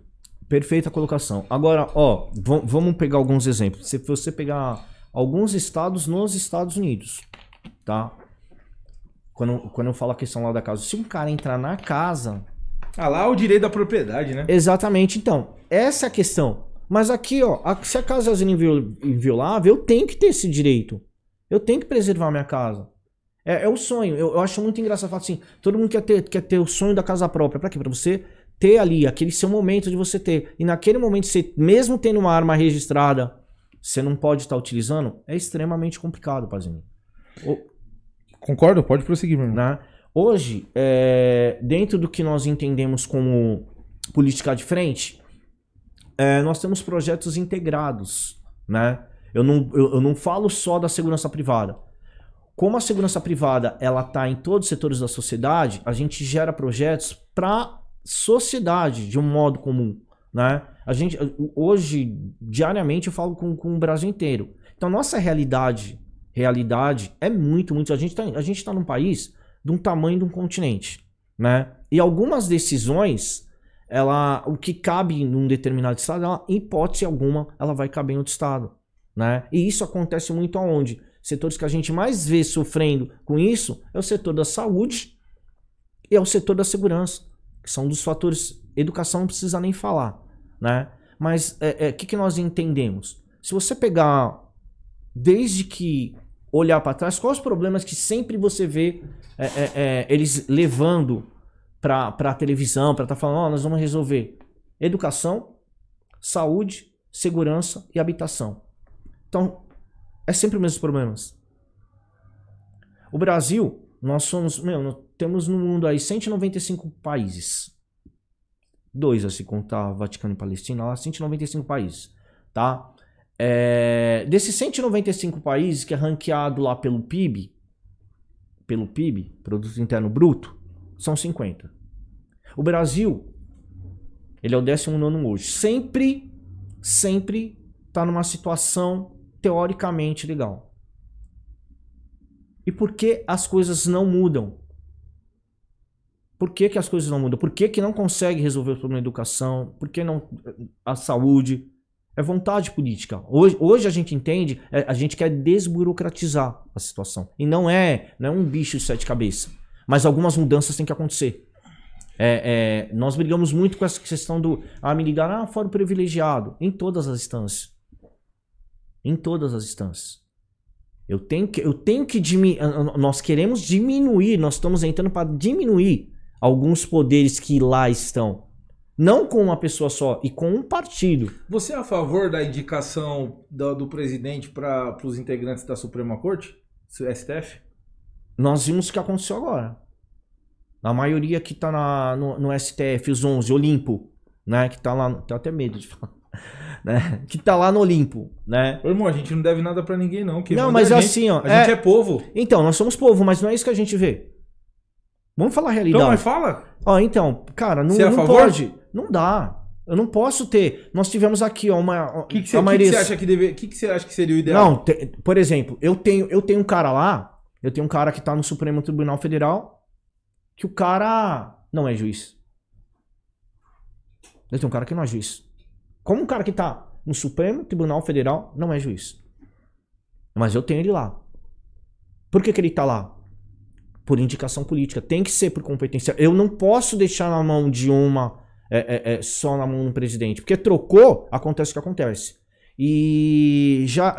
Eu não, eu não gosto de pipocar, não, Pazini. Vou. É, eu tinha até, acho que, comentado com você. Eu entendo que hoje, culturalmente, a gente está mudando e nós estamos construindo a nossa identidade política. Nós estamos vendo acontecer coisas que a gente não via há 5, 10 anos atrás, a gente já está vendo. Né? Então você vê situações do povo se revoltando, que não tinha. E do jeito que a coisa tá, o que, que acontece? É, a gente pode correr o risco, numa eleição aí, falando claro, se eu tiver Lula de um lado, tá? E se eu tiver o Bolsonaro de outro, eu posso ter um quebra-pau na rua. Eu posso ter. O cenário está desenhado. Só que eu entendo que que, que, que estão fazendo, independente se está certo ou errado, né? Eu, eu- a gente tava conversando, eu tava vendo isso, isso pra mim tá muito claro. Eu acho que a esquerda tá fazendo o quê? O que, que eles estão tentando fazer? O que fizeram com eles. Deixar o presidente inelegível. Pra mim, isso tá muito claro. Quem é inelegível? Estão tentando. Ué, porque um monte de. Estão tentando colocar, estão tentando deixar o Bolsonaro inelegível. Tá. Por que, que eles estão tentando deixar o Bolsonaro inelegível? Mas engraçado, né? Estão tentando, eu tô falando assim. O desenho é esse? Vamos Não, olhar o eu desenho. entendi, você tá- Esse é o desenho. Você tá dizendo Fazinho. que. Você tá dizendo que a galera tá. A, a gente tá num cenário polarizado, concordo. É, o Brasil hoje tem dois lados, direita e esquerda, até entendi. É, que como, como deixaram o Lula inelegível, agora estão tentando, tentando armar uma arapuca pra deixar o Bolsonaro inelegível. Mas engraçado, cara, o, o Lula. O Lula nem cavaram o direito de achar um monte de coisa, imputaram pro cara 30 anos de cadeia. E até agora o Bolsonaro, que é odiado por muita gente, que, ô, na moral, sendo bem sincero, Data Vênia me perdoa, dá licença. É, se o Bolsonaro tivesse algum rabo preso, já tinham encontrado, meu irmão, ó. Fazia tempo, tá? Porque eu nunca vi, eu nunca vi, eu nunca vi um presidente mandar tão pouco num país igual o Bolsonaro. É engraçado isso aí. É engraçado. Eu não, cara, eu não entendo. Agora, é, tudo para na mão da STF, Então, o, o- a CCJ trabalha mais do que nunca pra vetar decreto que o Bolsonaro solta. Cara, é engraçado pra caramba. O pessoal fala, ô Pazini, você que é da, da- do, do nicho bélico, o que, que o Bolsonaro fez? Nada. Diante do Não. que ele prometeu que ia fazer, o que, o que ele, ele tinha vontade de fazer, ele não fez nada. Sabe por quê? Porque não deixaram. Aí eu pergunto pra você, que é o que tá rolando agora e é o que, o que há até outubro do ano que vem. Voto impresso, voto eletrônico. O que, que você acha? ó, eu vou, vou ser polêmico aqui, tá? Vou ser um pouquinho polêmico. É, o que, que acontece? Primeiro, assim, não tenho procuração pra defender a AMB. Eu tô falando o que eu tô vendo na atual situação. Não, eu quero saber o que você acha. Como Kelson, po- é, integrante Tá. da, da população brasileira. Tá, co- como integrante, é, sinceramente, eu não. Eu sou um pouquinho reticente ao voto impresso. Tá? E eu acredito que. Eu acredito que o Bolsonaro nem precisaria de voto impresso. Sinceramente. Eu acredito que nem precisaria. Tá? É, por quê? Porque não ficou provado que houve algum tipo de, de fraude. Não ficou provado. E eu acho que tem aquele lance é, muito bacana do voto eletrônico. Vamos supor, você é casado, Pazini, ou não? Sou. Você é casado. Vamos supor que a sua, a sua mulher fala assim, Pazini, se você não votar no Lula, um exemplo, você vai dormir uma semana no sofá. Aí você chega lá, você chega lá e vota no Bolsonaro. Aí sua mulher fala assim, Pazini, você votou no Lula? Fala, votei. Mas você tem essa verdade com você, só você. É aquele momento que é você e o voto, não tem, não tem mais nada. Teoricamente é uma coisa sagrada, não tem como. E ainda até então não ficou provado. Puta, irmão. Mas aí você fez uma analogia infeliz. Sabe por quê? Ó, Porque o cara que casa com uma mulher que vota no Lula. meu irmão do céu. não, não é. Ele não eu sabe. estou te nem- dando exemplo, tô ele te não dando sabe- exemplo. Ele não sabe nem escolher se ele pisa Mas- com o pé direito ou com o esquerdo quando ele acorda. Só pra você ver como que é uma coisa assim, ó. Mas, Louca. Ô, ô, Kelson, eu vou te convidar Só deu uma um exemplo. Só não, tô entendi, tô exemplo de zoando. qualquer... Não, normal, tá em Eu casa. entendi. Não bate aí que tá em casa. A sua analogia, eu entendi o jeito que você exemplificou. Aham. Só que a gente, é, a gente não pode se, se ater, quando a gente fala dessa, dessa questão de voto impresso e voto, e, é, voto impresso e auditável de modo público e voto digital, a gente não pode lembrar só do Bolsonaro. O Hum. Bolsonaro, por óbvio, e eu tenho vivenciado isso, indo às ruas, é, por óbvio ele vai ser eleito, reeleito. Não, Não. tem o que. Se, se, não- se for algo diferente disso, tá ali o teste da fraude. A fraude tá testada. Porque o que a gente o que eu vi ontem, por exemplo, na Paulista, Não, então. cara, era um mar de gente que quando é parada gay ou festa de final do ano da virada, qualquer, qualquer monte de gente que tenha 2 milhões de pessoas. E aí agora vão falar que tinha 100 mil de pessoas. É, É, não, Cara, mas é sempre assim. eu acontece- estive em cima do caminhão, eu tirei foto, eu registrei esse momento pra mostrar pros meus filhos daqui 20 anos, dizer que eu fiz parte disso. E se não tivesse ali pelo menos 700 mil pessoas, 700 mil pessoas, tá errado, tem alguma coisa errada. E onde eu quero chegar? Não podemos nos ater só no, ao Bolsonaro. Hoje o Bolsonaro não consegue exercer a função de presidente porque ele tem, ele não tem articulação com a galera do poder legislativo. Então a fraude ela pode ocorrer para deputado federal no poder legislativo, para governador. Galera, Olha. não está atrelado só à presidência. O pessoal vai nas urnas agora em outubro votar para presidente, governador, governador, deputado estadual, federal, de, é, deputado estadual, deputado federal e, e senadores. Não é, nós, nós não então, falamos só do, do, do poder executivo. E aí eu pergunto para você, hoje, hoje, você acessa o, o aplicativo através do banco. Você sabe quanto que o seu banco investe para não ter, não haver fraude? Milhões, bilhões. Ah, é lógico. Você, Mas... você acessa a sua internet. Você Isso é sabe é claro. quanto que o Android, o sistema operacional lógico. do celular, investe para o seu celular não ser invadido. E eu tenho certeza assim, que você tem certeza que quando que você dá aquelas permissões das câmeras. Sabe que você já está dizendo. Alguém pode estar ali te nenhuma. observando. Sem você dúvida. tem essa sensação? Não, lógico. e por que, que a urna é eletrônica vai ser diferente? Desse... Então, mas, por exemplo, como que é o sistema da urna eletrônica? Não, eu nem sei. Eu acho que o problema. Não é então, divulgado. O problema, o problema é assim, ó. O que, que, eu, que, eu, que eu coloco, Pazini? Primeiro, voltando ao que você falou da questão do Bolsonaro. Como que ele foi eleito? Sozinho. Foi ele sozinho. Então, quando ele chegou lá, ele não tinha nenhuma articulação. Era ele. Era ele contra o mundo. Certo? Era ele contra o mundo. E por que está acontecendo isso? Porque quando ele se projetou, ele fez um, a, a projeção dele foi dele para presidente e, e, poucas pessoas à, à, à, volta dele. Depois ele começou a montar o time dele, foi crescendo, foi crescendo, sem gastar, é, é, sem gastar grana, né? Ele mostrou que isso era possível, estar tá fazendo isso sem gastar grana, né? E não tinha articulação. Agora, hoje, hoje, por mais difícil que seja a situação, é, aconteça, vai que ele ganha de novo, né? Vamos supor que ele ganhe de novo é, tá muito na cara. Tá muito na cara. A probabilidade de ele não ganhar é, é muito baixa, no meu entendimento. É muito baixa, né? Mas é, é, é, qual que é o nosso papel como partido político? Como partido político. Que o PSP tem isso bem claro.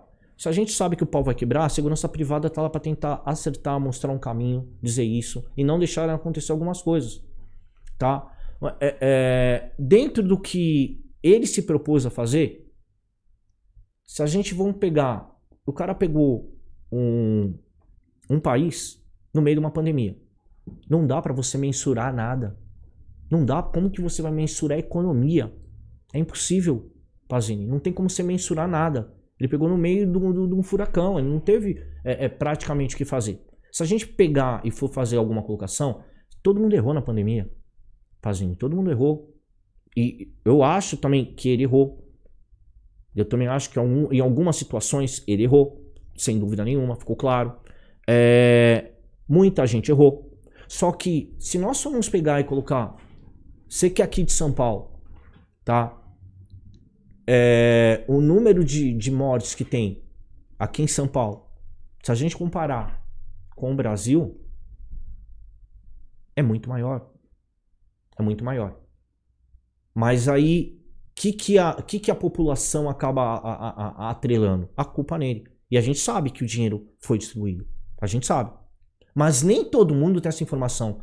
Nosso porteiro ele quer levar muito, quer, ela, ele quer hum, preencher com informação. Cara, Agora, sendo sincero, desculpa te cortar, mas eu acho que essa polarização é fantasiosa, é só para quem assiste televisão. Mas tem muita gente que acredita, Pazinho. Então, mas, mas isso aí não é a realidade. E se, se a galera que está em casa não começar, não iniciar é, é, a, a, postura de senso crítico, que é verificar as fontes que são confiáveis hoje, nós temos aí inúmeros veículos de televisão e de internet que não estão sendo beneficiadas no governo Bolsonaro por uma questão óbvia. Que se ninguém sabe, eu vou esclarecer. Eu não sou.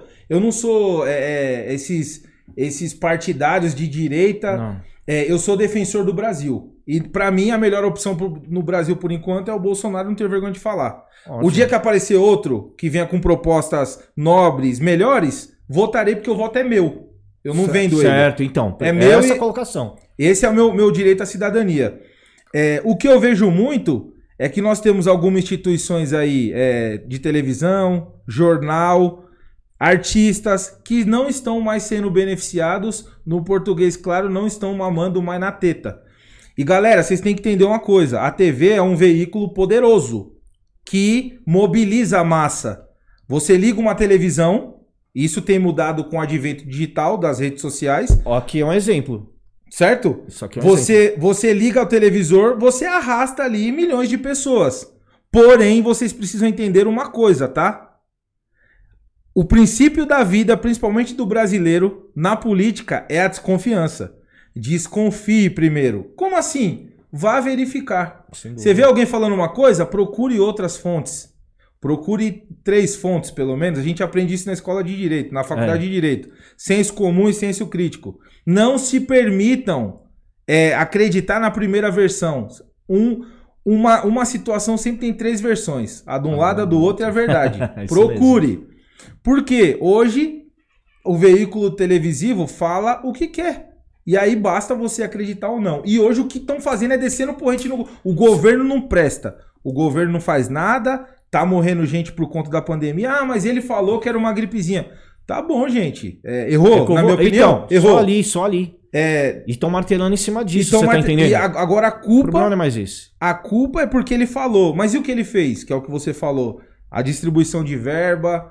Muitos erros estão nos estados que compraram, compraram equipamentos em licitações fraudulentas. A gente precisa se convidar à inteligência, galera. O que, que tem de melhor aí no mercado político para presidente por enquanto? E outra coisa, nem terminou o mandato dele, que vai até o ano que vem. É, tem que... Nós precisamos jogar. Desculpa até o desabafo, tá, Kelson? Não, Nós tem que falar é precisamos jogar É no gente- mesmo time. O time é o Brasil. Não. Deus acima de todos. Aliás, Brasil acima de todos. Não, Deus acima de. Brasil acima de tudo e Deus acima de todos. Esse deveria ser o lema do brasileiro. O nossa pátria é o que importa. Então, não tem essa porra de direita ou esquerda. Ah, o lado é o Brasil. Nós somos a Então. população, o- os Aí- menos favorecidos, porra. Então, o que que pega aí, Pazini? Pega, pega essa questão. Por que o cara, às vezes, ele, ele não concorda... Por, por exemplo, o, o Bolsonaro, eu acho que deve ter... um- Você deve ter amigos, você deve ter pessoas que têm a personalidade dele.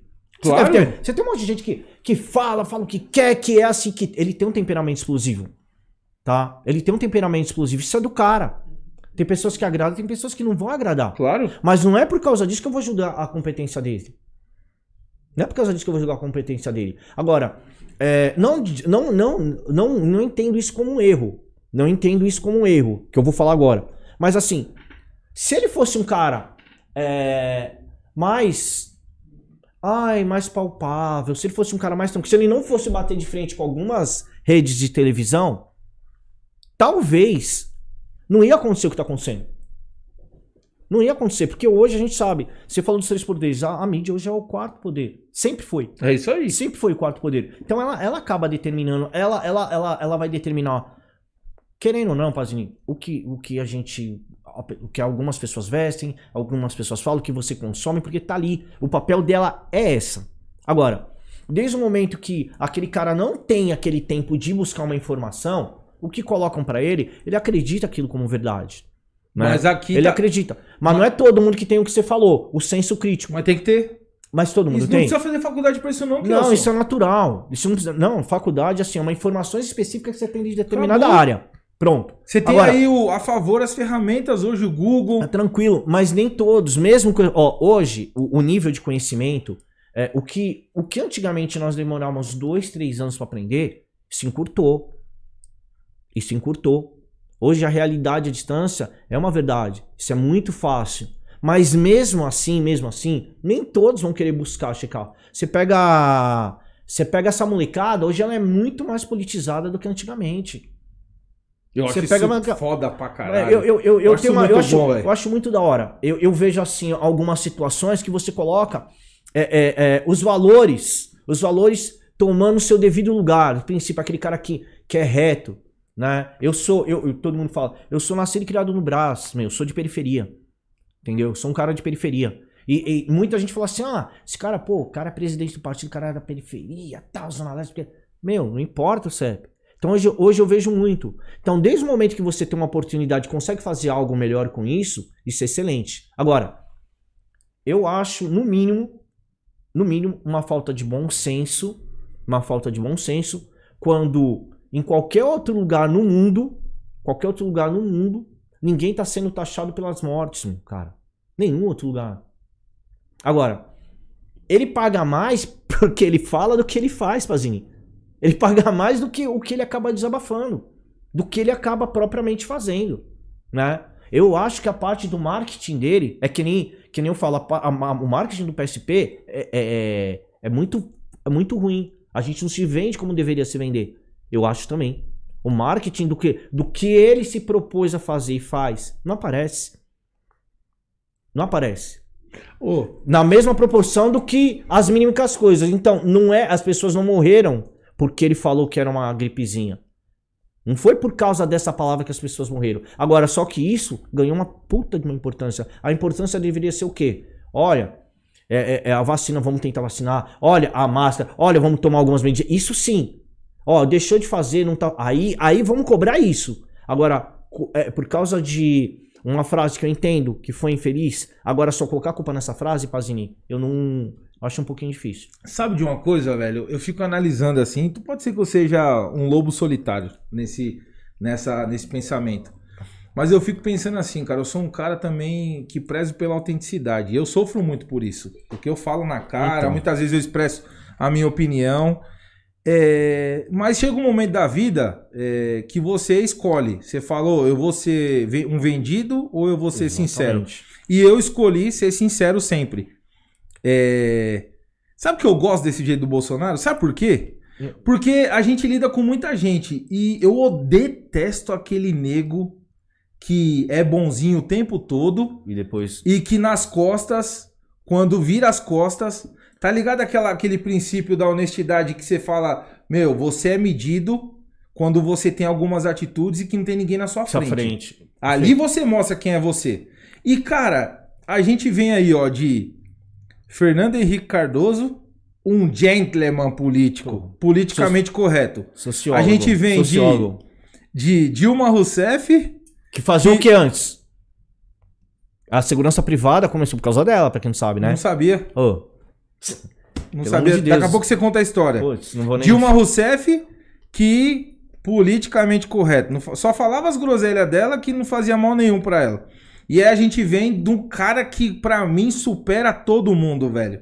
Em oratória, é um puta de um cara alinhado, meu. O Michel Temer. Excelentíssimo Michel Temer.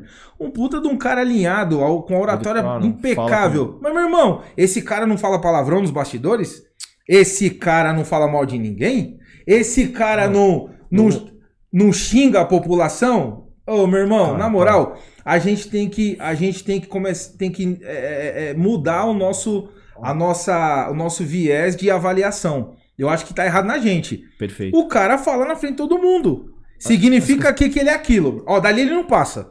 E eu adoro isso, meu irmão. Eu não sei se eu sou um lobo solitário, Não, isso não é não. mas eu adoro. Eu Ó. adoro esse jeito dele. Mas então, isso que eu te falei, ele é autêntico. Eu, eu, que nem eu falei, você deve ter amigos assim. E provavelmente com esses seus amigos você entende bem. claro. Você pega e fala, não, mas esse cara. Você sabe que esse cara não vai te apunhalar pelas costas. Normalmente eu falo Você assim, ele é uma- retardado, mas, mano, aí é sincero, hein, mano. Aí é Coração. foda.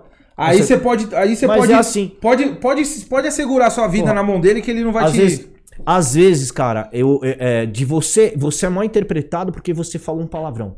Que hoje é mais uma. Às vezes você fala, fala, fala um aqui, perdão. Puta que pariu. Nossa, aí vão falar porque você falou uma inter... Isso é, é praticamente interjeição. Você não falou mal de ninguém, mas você, porque você falou um palavrão, isso ganha uma dimensão. Olha como que ele se retratou, né? Então, tem algumas situações, ó, é, que fala de, de, olha, que é isso, que é aquilo, que é homofóbico, que isso e aquilo. Cara, então vamos ver. É, se a gente for olhar, se a gente for olhar é, os últimos que, que, que nós tivemos, o que, que, que, eles fizeram então? É, é, é, pela. Ai, tá bom. pela questão da homofobia. Eles não eram, não eram homofóbicos, mas o que, que eles fizeram a favor? Ah, eles não, não eram racista. Vamos colocar, não sou racista. Tá bom, o que, que ele fez a favor? Essa é a questão. O que você tem dentro de você que você espalha. Não, não, não importa, não importa o que você ajunta, o Pazinho. Importa o que você espalha, cara. O que pega é o que você espalha. Né? Isso que vai ficar o que você está espalhando. É, não tenho. Que nem, eu, eu coloco aqui, ó. É, muitas pessoas. Tô fazendo alguma colocação, tô, me sentindo muito à vontade, né? Pra caramba. Porque muitas pessoas falam assim: olha, mais uma vez, se são direita e esquerda, não, nós somos de frente, cara. Se a direita for boa, e a ideia for boa, nós vamos abraçar. Se a ideia da esquerda for boa, foi. Mas é, é, é aí que eu vejo. Eu não. Eu, são poucas coisas que eu consigo enxergar da esquerda. E se me convencer, eu tenho, eh, nós temos a cabeça suficientemente tranquila e aberta para entender que aquilo é bacana. Mas se não for bacana, não tem que abraçar. Agora, eu acho que tem dois pontos que eu vou colocar. Você vai querer me contradizer com certeza. É, é, mas tem duas situações que eu, que eu falei, pontos. O cara pode ser da esquerda, mas ele vai querer o bem da família dele. Então ele tem um pouquinho de conservadorismo. Ele pode ser da esquerda. E o cara pode ser de direita, cara, que ele vai querer algumas liberdades. Que Mas não é perigoso isso? Não, isso? Não, Quem não. tá no meio toma uma pedrada dos dois lados, não? Não, não, é assim, ó. Eu só tô falando que tem pessoas, que tem pessoas que é de esquerda e não sabe o que, que é realmente uma esquerda. Ela só tá ali pelo barulho. E ela tem um comportamento de pessoa de direita. Ou pelo pelos 50 real. né? Ela não sabe ela tá sendo manipulada sem perceber. Ela acha que o fato de ela ser, é, é, ah, eu tenho que ser de esquerda porque eu sou da periferia, porque eu trabalho, eu me ferro. Você não pode se apegar a isso. Agora falar assim, não, eu sou da elite aqui, ó, eu, tenho, eu não tenho que, eu tenho que me apegar quais são os valores. Quais são os princípios? Eu tenho que me apegar aos valores, aos princípios, ao que tem a oferecer. O que, que é melhor para o brasileiro? Que nem, o Brasil tá bem. E os brasileiros? A questão são os brasileiros. Como estão os brasileiros? Os brasileiros estão bem? Essa é a questão. Agora, não dá pra gente fazer um julgamento. É impossível você fazer um julgamento é, crítico, crítico dentro de uma pandemia. E nenhuma, nem, nenhum, nenhum, nenhum estado isso daí tá, tá sendo feito. Né? Então só não acho justo esse tipo de colocação. Ah, os erros dele, avaliem os erros que ele foi feito. Mas vamos avaliar também que ninguém sabia o que fazer na pandemia. Tava todo mundo perdido. Tava todo mundo perdido. Então, no começo, todo mundo errou. Oh, sabe o que, que eu acho, eu acho, acho foda? Que. Vou te dar um exemplo, tá? Uhum. É... O cara é, de esquerda, ou seja, ele tomou um lado baseado em senso comum, porque ele é daquele lado. Certo. Ele não toma o lado certo, que é, tá no, é ser brasileiro e torcer para que o país prospere.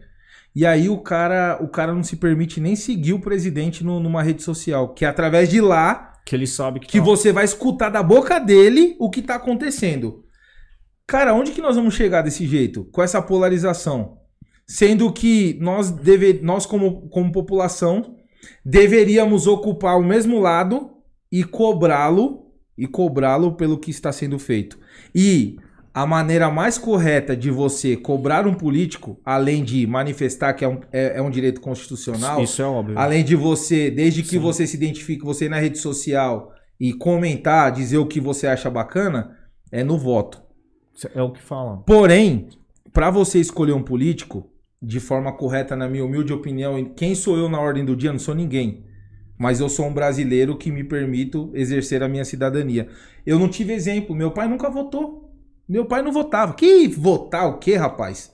E nunca votou e nunca pagou a, a, a multa. A multa. Pelo amor de Deus. Por que, é. que eu tô aqui? Porque eu me permiti estudar. Porque eu me permiti ser crítico, sabe? Meu, o que, que é isso aqui?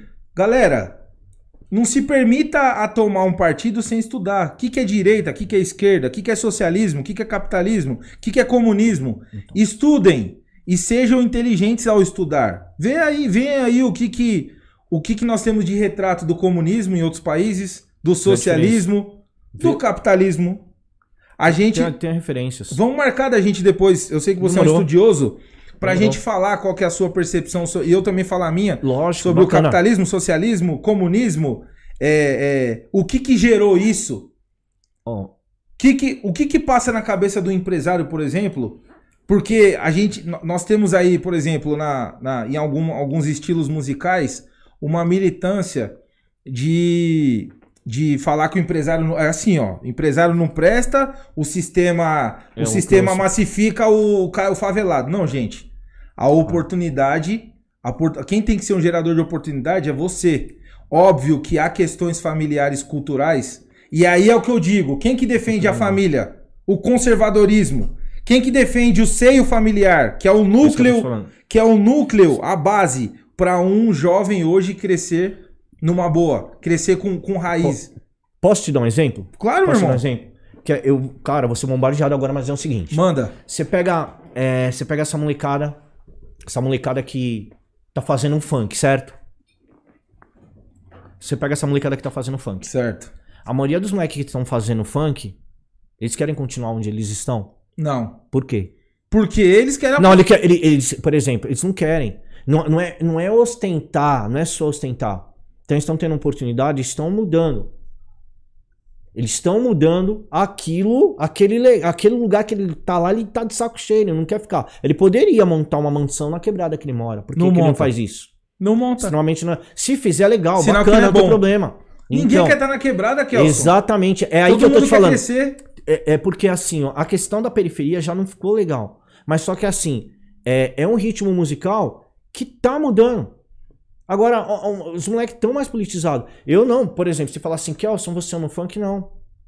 Não gosto, não sou, ai, não sou, não sou apaixonado, não é um ritmo particularmente que eu gosto. Mas, por exemplo, alguns que estão tendo oportunidade, eles estão mudando. Eles estão mudando isso, eles estão mostrando, falam assim, olha, calma aí, o cara se apegou a alguma coisa. Então, esses dias, eu, eu tô falando isso porque teve um, um rapaz que é funkeiro, ele falou assim, é, você co- escolheu o caminho mais fácil. Não, quem escolheu o caminho mais fácil foi você. Porque a sua realidade, mais fácil, mais fácil, não é entrar pro crime. Mais fa- ma- a perdão, a coisa mais fácil não é, não é entrar pro crime. A coisa mais difícil é você ir trabalhar. Na periferia. A maioria que tá na, na, na periferia, 90%, 90% é tudo trabalhador, é tudo trabalhador. Mas hoje, se você pega assim, você pega uma coisa estourada, um menino que tem, ó, ele, ele tem essa chance, ele, ele já não pensa mais tanto de ir pro crime, porque ele entendeu que se ele for pro funk, talvez ele não precise continuar no crime. E É um há ritmo musical. inúmeros exemplos assim. Inúmeros. É, o, ca- o cara se ligou. Então, é o que, é o que mais ou menos. É, é a analogia que eu faço dentro do partido da segurança privada. Eu coloco mais ou menos assim. Hoje, a segurança privada. É, a maioria dos policiais que conseguiram foi votado pela segurança patrimonial privada. Quem votou foi a segurança pública? Não foi. Foi a segurança privada. Concordo. E se a gente olhar lá atrás, olha a analogia que eu vou fazer. É, eu pegar o Barack Obama. Foi presidente lá nos Estados Unidos. 13% da população é negra lá, velho. Muito pouco. Foram eles que votaram? Não foi, foi a Não. população branca. Por quê? O que, mesmo sendo um país teoricamente racista, teoricamente, não é racista, mas independente de ser racista ou não, eles pregam muito o que? A oportunidade, a capacidade. Você vai atrás, você vai conseguir. Né? É muito mais difícil de um cara que está na periferia. Já antigamente foi mais difícil. Hoje as informações estão um pouquinho mais fáceis. Então, é, é, respondendo de tabela para uma pessoa que me perguntou, eu escolhi o caminho mais difícil, que foi ser para política. O caminho mais fácil para mim era continuar onde eu estava na minha zona de conforto, trocando ali. Aceitando É um o que viesse. E, e- e não ia mudar. Não ia mudar. Vamos aceitar. Quando, quando nós entendemos, e eu falo isso, essa revolução começou. Toda revolução começa através de uma mulher, né? Sempre né, das histórias que foram lá. tu- tudo que você for ver, as grandes conquistas que foi, foram feitas através de mulher. E nossa revolução também começou através de uma indignação, né? Onde tava. Nós entendíamos que a gestão que cuidava do partido não era boa. Nos reunimos, conversamos e foi feito. Fomos conquistando. Estamos conquistando o território pouco a pouco. A gente vai conquistando os nossos territórios e estamos angariando. Você falou, da, você falou da, da- das mulheres, né? É, isso é uma Princesa. Isabel, velho. Fudida, hein, meu? Zica essa mulher, hein? Eu não achei tanto. Porra, velho. Não, é sua opinião. Você tem sua opinião. Você achou que ela poderia ter feito mais? É, eu acredito assim, em qual situação isso se aconteceu? Tem um cara que pouca gente sabe, chama-se Luiz Gama. Ele não é muito falado. Você acha que foi assim a, a princesa Isabel? Chegou e falou: Ah, vou libertar porque eu sou boazinha? Irmão, Mas ó, foi ela que vamos fez. olhar. Foi ela que fez. Não, tá bom, ela assinou. Ela assinou. Eu poderia não ter assinado. Tudo bem, ela assinou. Foi uma mulher. Acho isso foda, velho. Não, lá, lá nos tempos dela como mulher, ela tá muito à frente. A gente tem um monte de exemplo. Pode ser que ela me- tenha. Angela, mesmo que ela foi, mesmo é, é, ela, ela, ela foi a percussora, coisa que sempre o homem ele, ele, ele é um pouquinho, ele, o homem gosta mais da zona de conforto. A mulher, a mulher ela, ela muda a vida de um homem. Raramente você pega um, um- um homem e fala, a mulher vai mudar de trabalho, vai mudar de cidade. O homem não vai mudar. A mulher ela muda tudo. Ela fala, vou mudar de cidade, vou te ajudar. Ela te coloca pra cima. Ela, ela tem esse sangue, ela Eu entendi tem. o que você quis dizer. Talvez a, a princesa Isabel assinou por, por, é, por conveniência. Eu entendi o que você falou. Não, não importa. Mas ela, Mas ela foi o ato, o ato. Tá perfeito. E, ficou, Não, é e o- sacanagem. e o nome Mas dela ela- foi pra história. É, é isso, é isso que acontece. E ela é mulher. Isso é foda, velho. Isso isso é, é do comum. foda. E, né, Isso. isso há quantos anos atrás? 200 anos? Sei lá Não, quantos nem, anos. ixi, nem sei. Era bom eu saber, eu tinha que saber na ponta da língua, né? Mas o cara fala, ah, o cara é preto, não sabe. Vai rolar muito disso. Mas de cabeça, eu sou ruim de matemática, eu sou da área da humanas, tá, gente? Ah, faz- Mas- é, isso aí não significa nada, meu irmão. Oi. Amarrando o assunto do, da parada da, da evolução, da periferia. é, sabe qual que é meu sonho? Não, Meu sonho é que a gente tenha nas escolas algumas disciplinas que não há hoje. E dentre uma delas é a disciplina de empreendedorismo, cara. É, todo jovem, todo jovem deveria saber que o empreendedorismo existe e que hoje ele é possível para quem quiser. É só você querer que você pode virar um empresário. E só através disso, Kelson, na minha opinião, que daqui 30 anos, 40, 50, que seja 100, que 100, nós teremos a importação de mão de obra, assim como há nos Estados Unidos. Você vai nos Estados Unidos, é, você pode ser. Normalmente, se você for da classe média alta, se chegar lá, você vai ter que lavar prato pra você se sustentar. Porque o americano ele é Ele é empreendedor. empreendedor. Você vai ser funcionário dele. E esse é o meu sonho. Então, pra você que tá na periferia aí, que só analisa, vislumbra uma luz no fim do túnel, através do funk, do jogo de futebol, de ser jogador de futebol, que tá se espelhando no Neymar, procure se espelhar no empreendedor de sucesso, que veio de baixo. Eu não sou ninguém ainda, tá? Mas eu não tinha nada. Eu não sou exemplo pra ninguém ainda. Eu vou ser um dia. Mas eu não tinha nada. E eu Hum. sou branco e nem por isso eu não Nossa, deixei de vir da, educação- da periferia. Eu vim também da periferia, meu irmão. Não Campo essa, Limpo. não. Não, Campo ixi, Limpo, Vila. Pirajussara, Jardim Rosana, é, Inocop, Vale das Virtudes. Vim da favela. A gente jogava bola no campo do, do- da, da regional, legal. no barro. A Mano, gente é da empinava hora. pipa, a gente fica- Eu fiquei o dia inteiro na rua. Hoje eu olho e falo, rapaz, quando Deus cuida, né? Meu, eu É, ficava Deus solto. é, Deus é maravilhoso. Tive inúmeras oportunidades de virar usuário de droga, tive inúmeras oportunidades. E eu não vou ficar falando de mim aqui, porque tem que falar de mim aos outros. Meu nome tem que ecoar na boca dos outros. Mas o que eu quero dizer pra você é o seguinte: não se permita, não se permita, você que é da, da periferia, da favela Isso. mesmo, não se permita é, intitular caminhos como apenas o. Não tô dizendo que é ruim, tá? Não, o funk, Tem outros. Jogador de futebol. Tem, vai ser empreendedor, meu irmão. Vai, inicia a vender na bala no farol, sabendo que existem alguns procedimentos de precificação, análise de mercado. Um vendedor de bala no farol, ele precisa ser analítico, ele Isso, precisa ser. lógico. Ele precisa Muito. analisar se o farol passa bastante que carro. de logística. Ele precisa é saber ter- que bala que ele vai ter lucro pra ele precificar. perfeito, ele precisa saber perfeito. que público que ele vai atender pra ele Sem precificar. Ele precisa saber o que, que ele vai escrever no Sabe- papelzinho. Ó, é, você vai no, no, no, no- farolzinho, tem lá o cara que escreve assim: minha, é, compre uma bala pra não precisar morar com a minha sogra. Isso é É, empreendedorismo, é, isso é- Pelo amor de Deus. Você vai querer até ajudar o cara na hora, a identificação. Tem um- Moleque, seja empreendedor. Manda. Ó, é, uma coisa que você colocou também que eu acho que é da hora: educação financeira. Educação financeira. Eu, eu, eu vou. Eu, eu falo nos lances que o pessoal vem, vem, vem na goela. Mas assim, ó. é, qual que é a diferença do empresário e do empreendedor? A, a- a grande mídia, ela joga como empreendedor. O cara que tá pegando. O cara pegou um bolo, fez um bolo lá e vai vender e fala que ele é empreendedor. Esse cara não, ele tá so- sobrevivendo. Ele não é empreendedor, não, irmão. Ele não é empreendedor. Ele tá sobrevivendo. Ele tá sobrevivendo. Ele achou uma maneira de sobreviver. Ele não tá empreendendo. O cara não tem capital de giro. O cara não tem uma assistente. O cara não tem recurso. O cara não tem um Sebrae. O cara não tem, não tem ninguém. Ele tá só ali, ó, com ele mesmo. E ele dá certo. O brasileiro é foda. O brasileiro cê, cê faz alguma coisa, ele consegue desenrolar aquilo, ele vai pra frente. E o que você falou, nós queremos mudar a história da segurança privada. É, é, e chegou o nosso momento.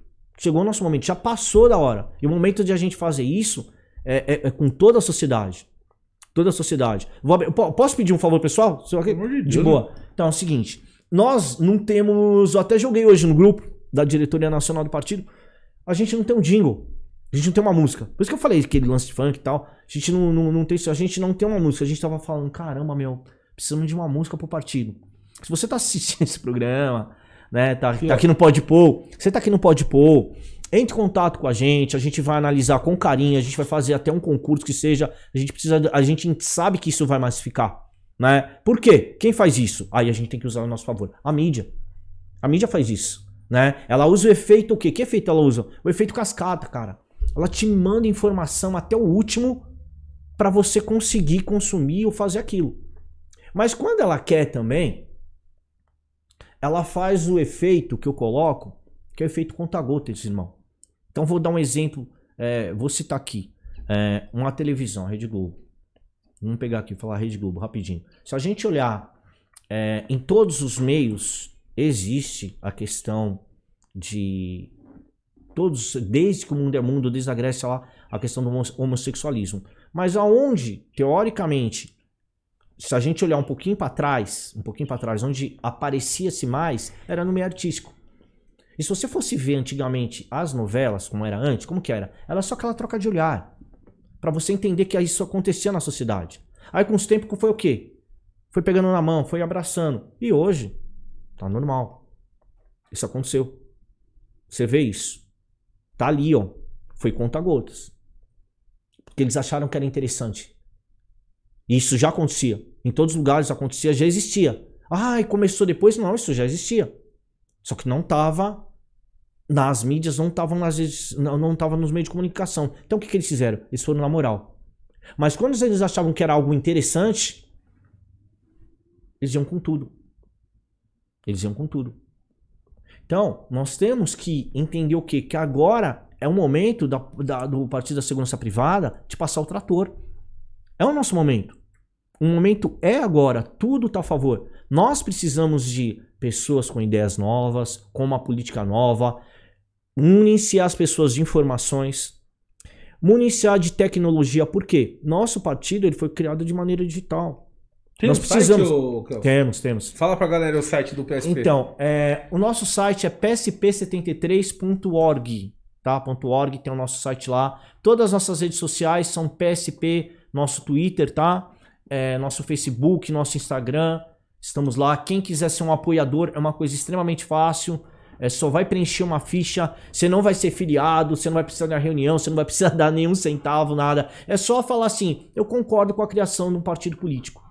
Pra Só galera eu... saber lá do, do, do, do estatuto de, de, de, Constituição. Tem, tá, tá lá nosso programa partidário, tá no TRI, tá no site tá? Se você for ver. No, próprio, do, no próprio site do PSP? Tá, tá lá, tá no site do PSP, tá o nosso programa partidário e estatuto do partido. Top. Tá? CNPJ, tudo bonitinho. Você pode, olha, como muitas pessoas acreditam que o partido ainda. Ah, não, não existe sim. O partido existe. Ainda nós não podemos concorrer às eleições porque não atingiram o número de assinaturas. Mas, com certeza, com a ajuda do Podpol aqui, isso vai ficar muito mais fácil, não tenho dúvida nenhuma. Top. Ô, Kelson, vamos, vamos tirar um tempinho aqui pra para fazer as perguntas. Vamos lá, pode Vê ir. se o David separou algumas perguntas aí da galera que tá comentando. Comentário pra caramba, hein, meu?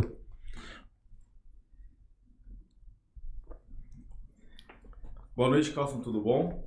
Tudo. É, teve, uma, teve uma pergunta aqui que gerou bastante debate é, no decorrer aqui dos comentários, que foi do Dielson.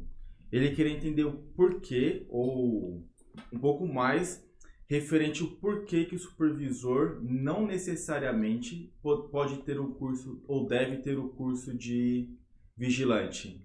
Gerou um grande debate aqui. Ah, não tenho dúvida. é, e aí ele falou, pô, mas como assim? Por que que não? Não, não é que por que que não. O é, que, que a portaria 3233 fala? Ela fala que para ser supervisor de vigilante, para ser supervisor de vigilante, não precisa ser vigilante. Agora, se ele for vigilante, é muito melhor que seja. É muito melhor.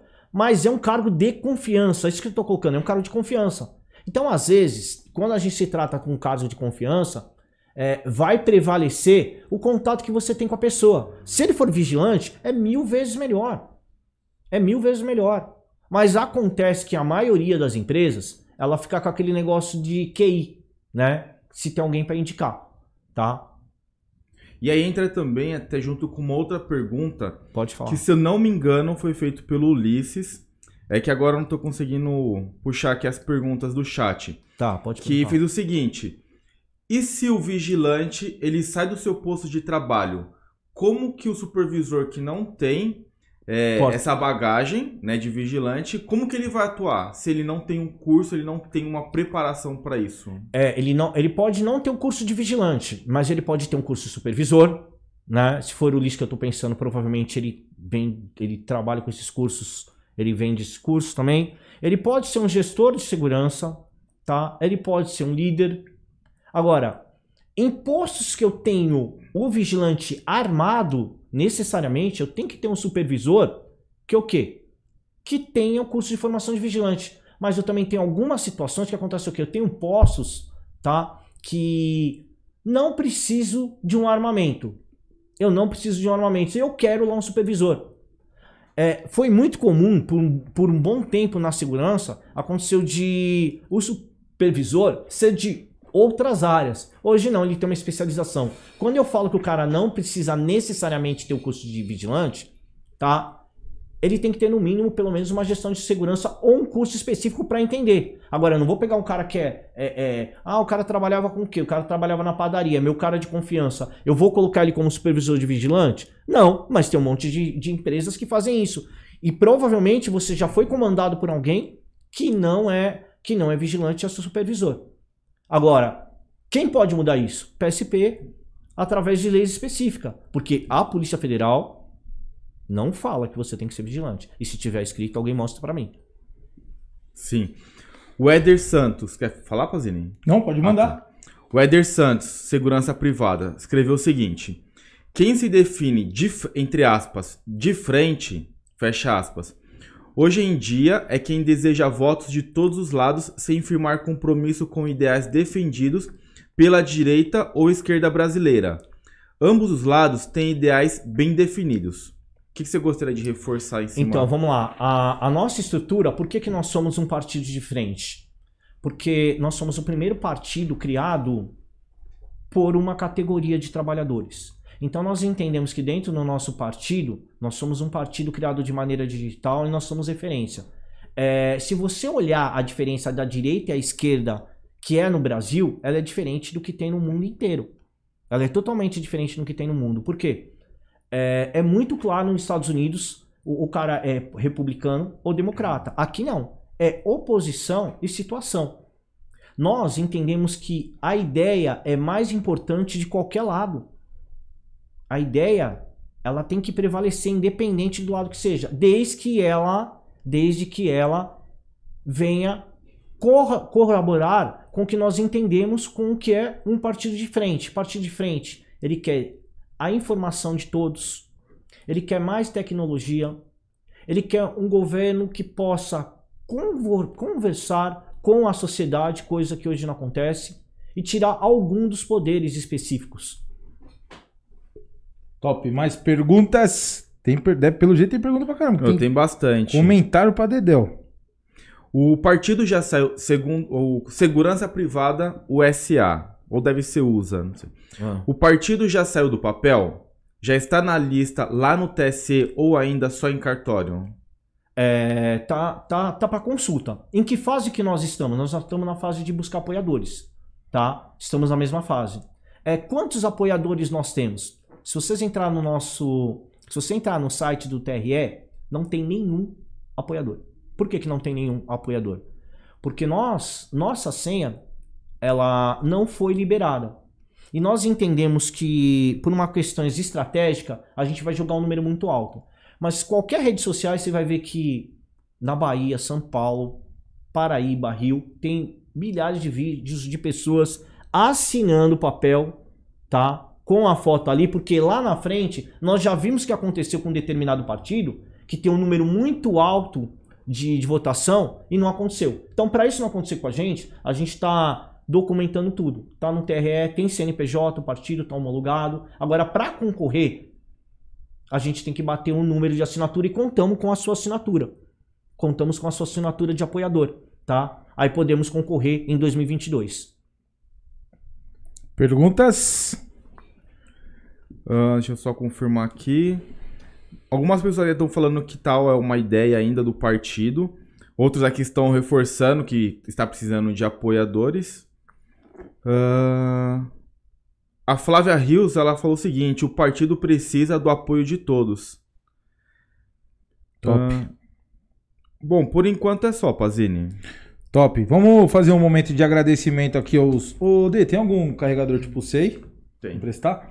O meu tá 5% aqui. Pode Agradecer aqui os patrocinadores, Kelson. Ou por favor. É, se você também quiser, logo após, deixar algum recado, reforçar o pedido de para seguidores no, no, no do partido do- das redes sociais, YouTube, deixar o site novamente é muito bom também, tá? Agradecer aqui aos patrocinadores, Momento Merchan, a G16 Universidade do Tiricaça, que para você que é CAC ou não, o que deseja ser, Vai lá no Instagram, arroba g16u.t.c. Também acesse o site deles lá, www.grupog16.com.br. E para você que quer fazer um contato para perguntar acerca de uma visita pré-agendada, entre em contato através do telefone 23719784 ou do WhatsApp 985 16 18 58. É, deixando claro, tá? G16 Universidade do Tiro é o único clube de tiro 24 horas, é o clube de tiro mais exclusivo do país. Também deixar o nosso agradecimento aqui, lembrar pra galera que quer adquirir o equipamento, arma de fogo legalizada, a Lorgans, que tem o seu Instagram, arroba Lorgans. É, não sei se tá na tela aí, o pessoal pode colocar daqui a pouco como é que se inscreve. Guns em inglês, tá? Site www.lorgans.com.br, telefone 11 5844 3594. É, para você que já é CAC ou não, que, quer de- que deseja adquirir o seu armamento para defesa residencial ou comercial, entre em contato com a galera lá através do telefone 5844 3594. Deixa eu colocar meu celular para carregar aqui, que senão vai dar ruim. Coloca lá. E vai desligar. E eu tô com ele utilizando ele pro retorno. Ah, programa ao vivo é assim mesmo. Não é da hora. Também gostaria de agradecer a galera da Certicom Contabilidade. Galera, pra você aí, eu que tava fazendo justamente o incentivo, pra você que tá na informalidade aí, já tá empreendendo, vendendo que seja o seu bolo, o seu pão de mel, até mesmo vendendo algum tipo de serviço e quer formalizar, legalizar sua empresa, empresa, constituir CNPJ, que deseja uma, ou você que já é empresário deseja uma assessoria contábil, procure lá a galera, da Certicom Contabilidade, vá no Instagram, siga-os lá, underline contabilidade, ou através do telefone 11 9 6928 4418. Também deixar aqui o- um forte abraço para a galera da PCT Advogados, Instagram PCT Advogados, site www.pctadvogados.com.br, telefone 99630 9926. E também, por fim, da agência Criando. Para você que deseja produzir o seu podcast, para você que deseja produzir algum evento, áudio, visual, os caras são fenomenais. Administração de redes sociais, procure lá no Instagram, agência.criando e o site www.agenciacriando.com.br. O Podpou é produzido por eles, os caras são fera. Só tem artista na equipe. Tim Maia. Quer deixar um recado, irmão? Reforça aí o- as redes Tá. sociais do PSP. Pessoal, além das redes sociais, eu queria primeiramente agradecer a todos do PSP, tá? Muita gente, todos os estados que estão aí de maneira maciça. Eu queria agradecer todos os apoiadores que, mesmo sem um centavo, estão indo pra rua. É, minha equipe é maravilhosa. O pessoal sai pra rua, tá coletando assinatura. Eu queria agradecer a todas as pessoas que entendem a importância da criação de um partido para a categoria. Então, assim, o PSP, ele é para a sociedade, é um partido da segurança privada da sociedade. O PSP, ele é contra os empresários? Nem um pouco. Ele é contra o sindicato? Se o sindicato não for legal, pelo menos ele já vai ter que melhorar. Mas ele é a favor, exclusivamente, diretamente, que é a nossa bandeira, a segurança patrimonial e privada. Ele é. Então, se você é um youtuber da área da segurança, você quer conversar com a gente, vem, vamos conversar. Vem, vem dialogar um pouquinho mais né? Vocês vão entender um pouquinho mais a política da frente. Às vezes, um programa, às vezes, é, tem essa dinâmica mesmo, né? Eu tô me sentindo muito à vontade, a gente vai conversando sobre vários assuntos. Às vezes não foi possível estar tá colocando tudo, mas não faltar oportunidade. Vem conversar com a gente. É... Queria agradecer, fazer um, um, um agradecimento especial tá? às pessoas que. Todos os líderes do meu estado. É... A Flávia Rios, né? Ao Alan, o Otávio. Essas, essas são as pessoas que estão diretamente ligadas comigo, mas a gente tem muitas pessoas. Se eu falar o nome de todo mundo, vou acabar esquecendo. Então, vou falar o nome de todos os PSP. É, o Partido da Segurança Privada, vou dar uma reforçada. Todas as nossas redes sociais é psp73.org. Tá? Nosso Twitter, PSP73. Facebook, PSP73. Então, venha. Vamos, vamos, vamos fazer essa força vamos conseguir esse número de apoiadores, vamos ver é, o resto da sociedade. Nós estamos aqui para proteger. Tá no nosso DNA proteger a sociedade, né?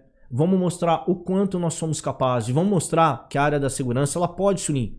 Então nós demos um passo muito grande, que é criar um partido. Então hoje não tem o partido da saúde, gente. Não tem o partido da construção civil. Não tem o partido do telemarketing mas tem um partido da segurança privada. Já é motivo de orgulho. Agora, ele só vai ser mais orgulho para quando nós estivermos lá e pudermos honrar o compromisso com todos. Esse é o nosso compromisso. Honrar a nossa palavra com todos. E agradecer a todos do PSP 73. É, quem quiser também minhas redes sociais, tá? É, meu Insta é presidente PSP 73, tá? Tá no, ou também gladiadores treinamentos, qualquer um dos dois, a gente vai estar tá atendendo com o maior carinho. É, pouco, poucas pessoas têm um tem, lado direto, eu falo, qualquer pessoa que me liga, a gente atende, a gente conversa, a gente está aberto a diálogo, queremos entender, somos um partido em construção, temos essa, temos essa temos esse entendimento que somos um partido em criação, mas não é porque nós não somos criação que nós não temos base, não temos pilares, não, tem, não temos fundamentos e não temos embasamento. Top. Bom, galera, gostaria de agradecer a todos por prestigiar o nosso podcast. É, também gostaria de agradecer pelos mais de 3.700 inscritos. Vamos multiplicar isso aí. Se cada um de vocês encaminharem, compartilharem a. Oi? 3.800, olha, 3.800 já. Se Aí cada sim. um de vocês compartilharem com a sogra, com o cunhado, com o tio, com a tia, com a irmã, com o filho, a gente chega facilmente. Vamos botar a meta aí até. Nós estamos na segunda semana de agosto. Nós estamos com a agenda cheia até setembro aí de programa. Se Deus quiser, nós chegaremos nos 5 mil inscritos, beleza? Segunda quinzena de agosto. Eu conto, a galera do Podpoi da equipe conta com você que já é inscrito. Então não se esqueça, se não está inscrito aí, curta, Aliás, se inscreva. E se você não curtir esse vídeo agora, se você deixar para depois, você vai esquecer. Já senta o dedo no like aí. Curta, compartilha, se inscreva, ative os sininhos das notificações. Porque quando logo pela, pela tarde a galera já soltar o link da, do vídeo, você já fica antenado e sabe que ele vai ocorrer. Não posso esquecer também de lembrá-los que na quarta-feira nós teremos o Coronel Melo Araújo, o atual presidente da CEAGESP. Oh, maravilha. Vamos falar com ele lá sobre o trabalho, como que funciona a CEAGESP. O cara vai explicar exatamente, vai falar muitas coisas que você e eu também não sabe. É, a CEAGESP, eu não sabia, era um órgão federal, é gerido pela presidência da República e o Bolsonaro, Bolsonaro nomeou o, Coronel Araújo, para quem não sabe, ele é ex-comandante da Rota, é, comanda, é coronel da Polícia Militar Reservado e ele vai compartilhar com a gente de um momento bacana aqui. Vai falar sobre a gestão na CEAGESP, o que ele tem feito, quais os trabalhos que, que, em benefício da, do, da galera dos boxes lá da- nas vendas dos, dos hortifrutis, o que, que eles estão fazendo na, na realidade. Vai valer a pena, não se esqueça. E se você não se inscrever e não ativar o sininho, da o sininho das notificações, vai passar batido. Então não perca aí. Tamo junto e mais uma vez, brigadão aí, galera da equipe. E pode pôr. Obrigado, Kelson. Pode pôr, hein, gente? Pode pôr. Se inscreva. Pô, pô, pô.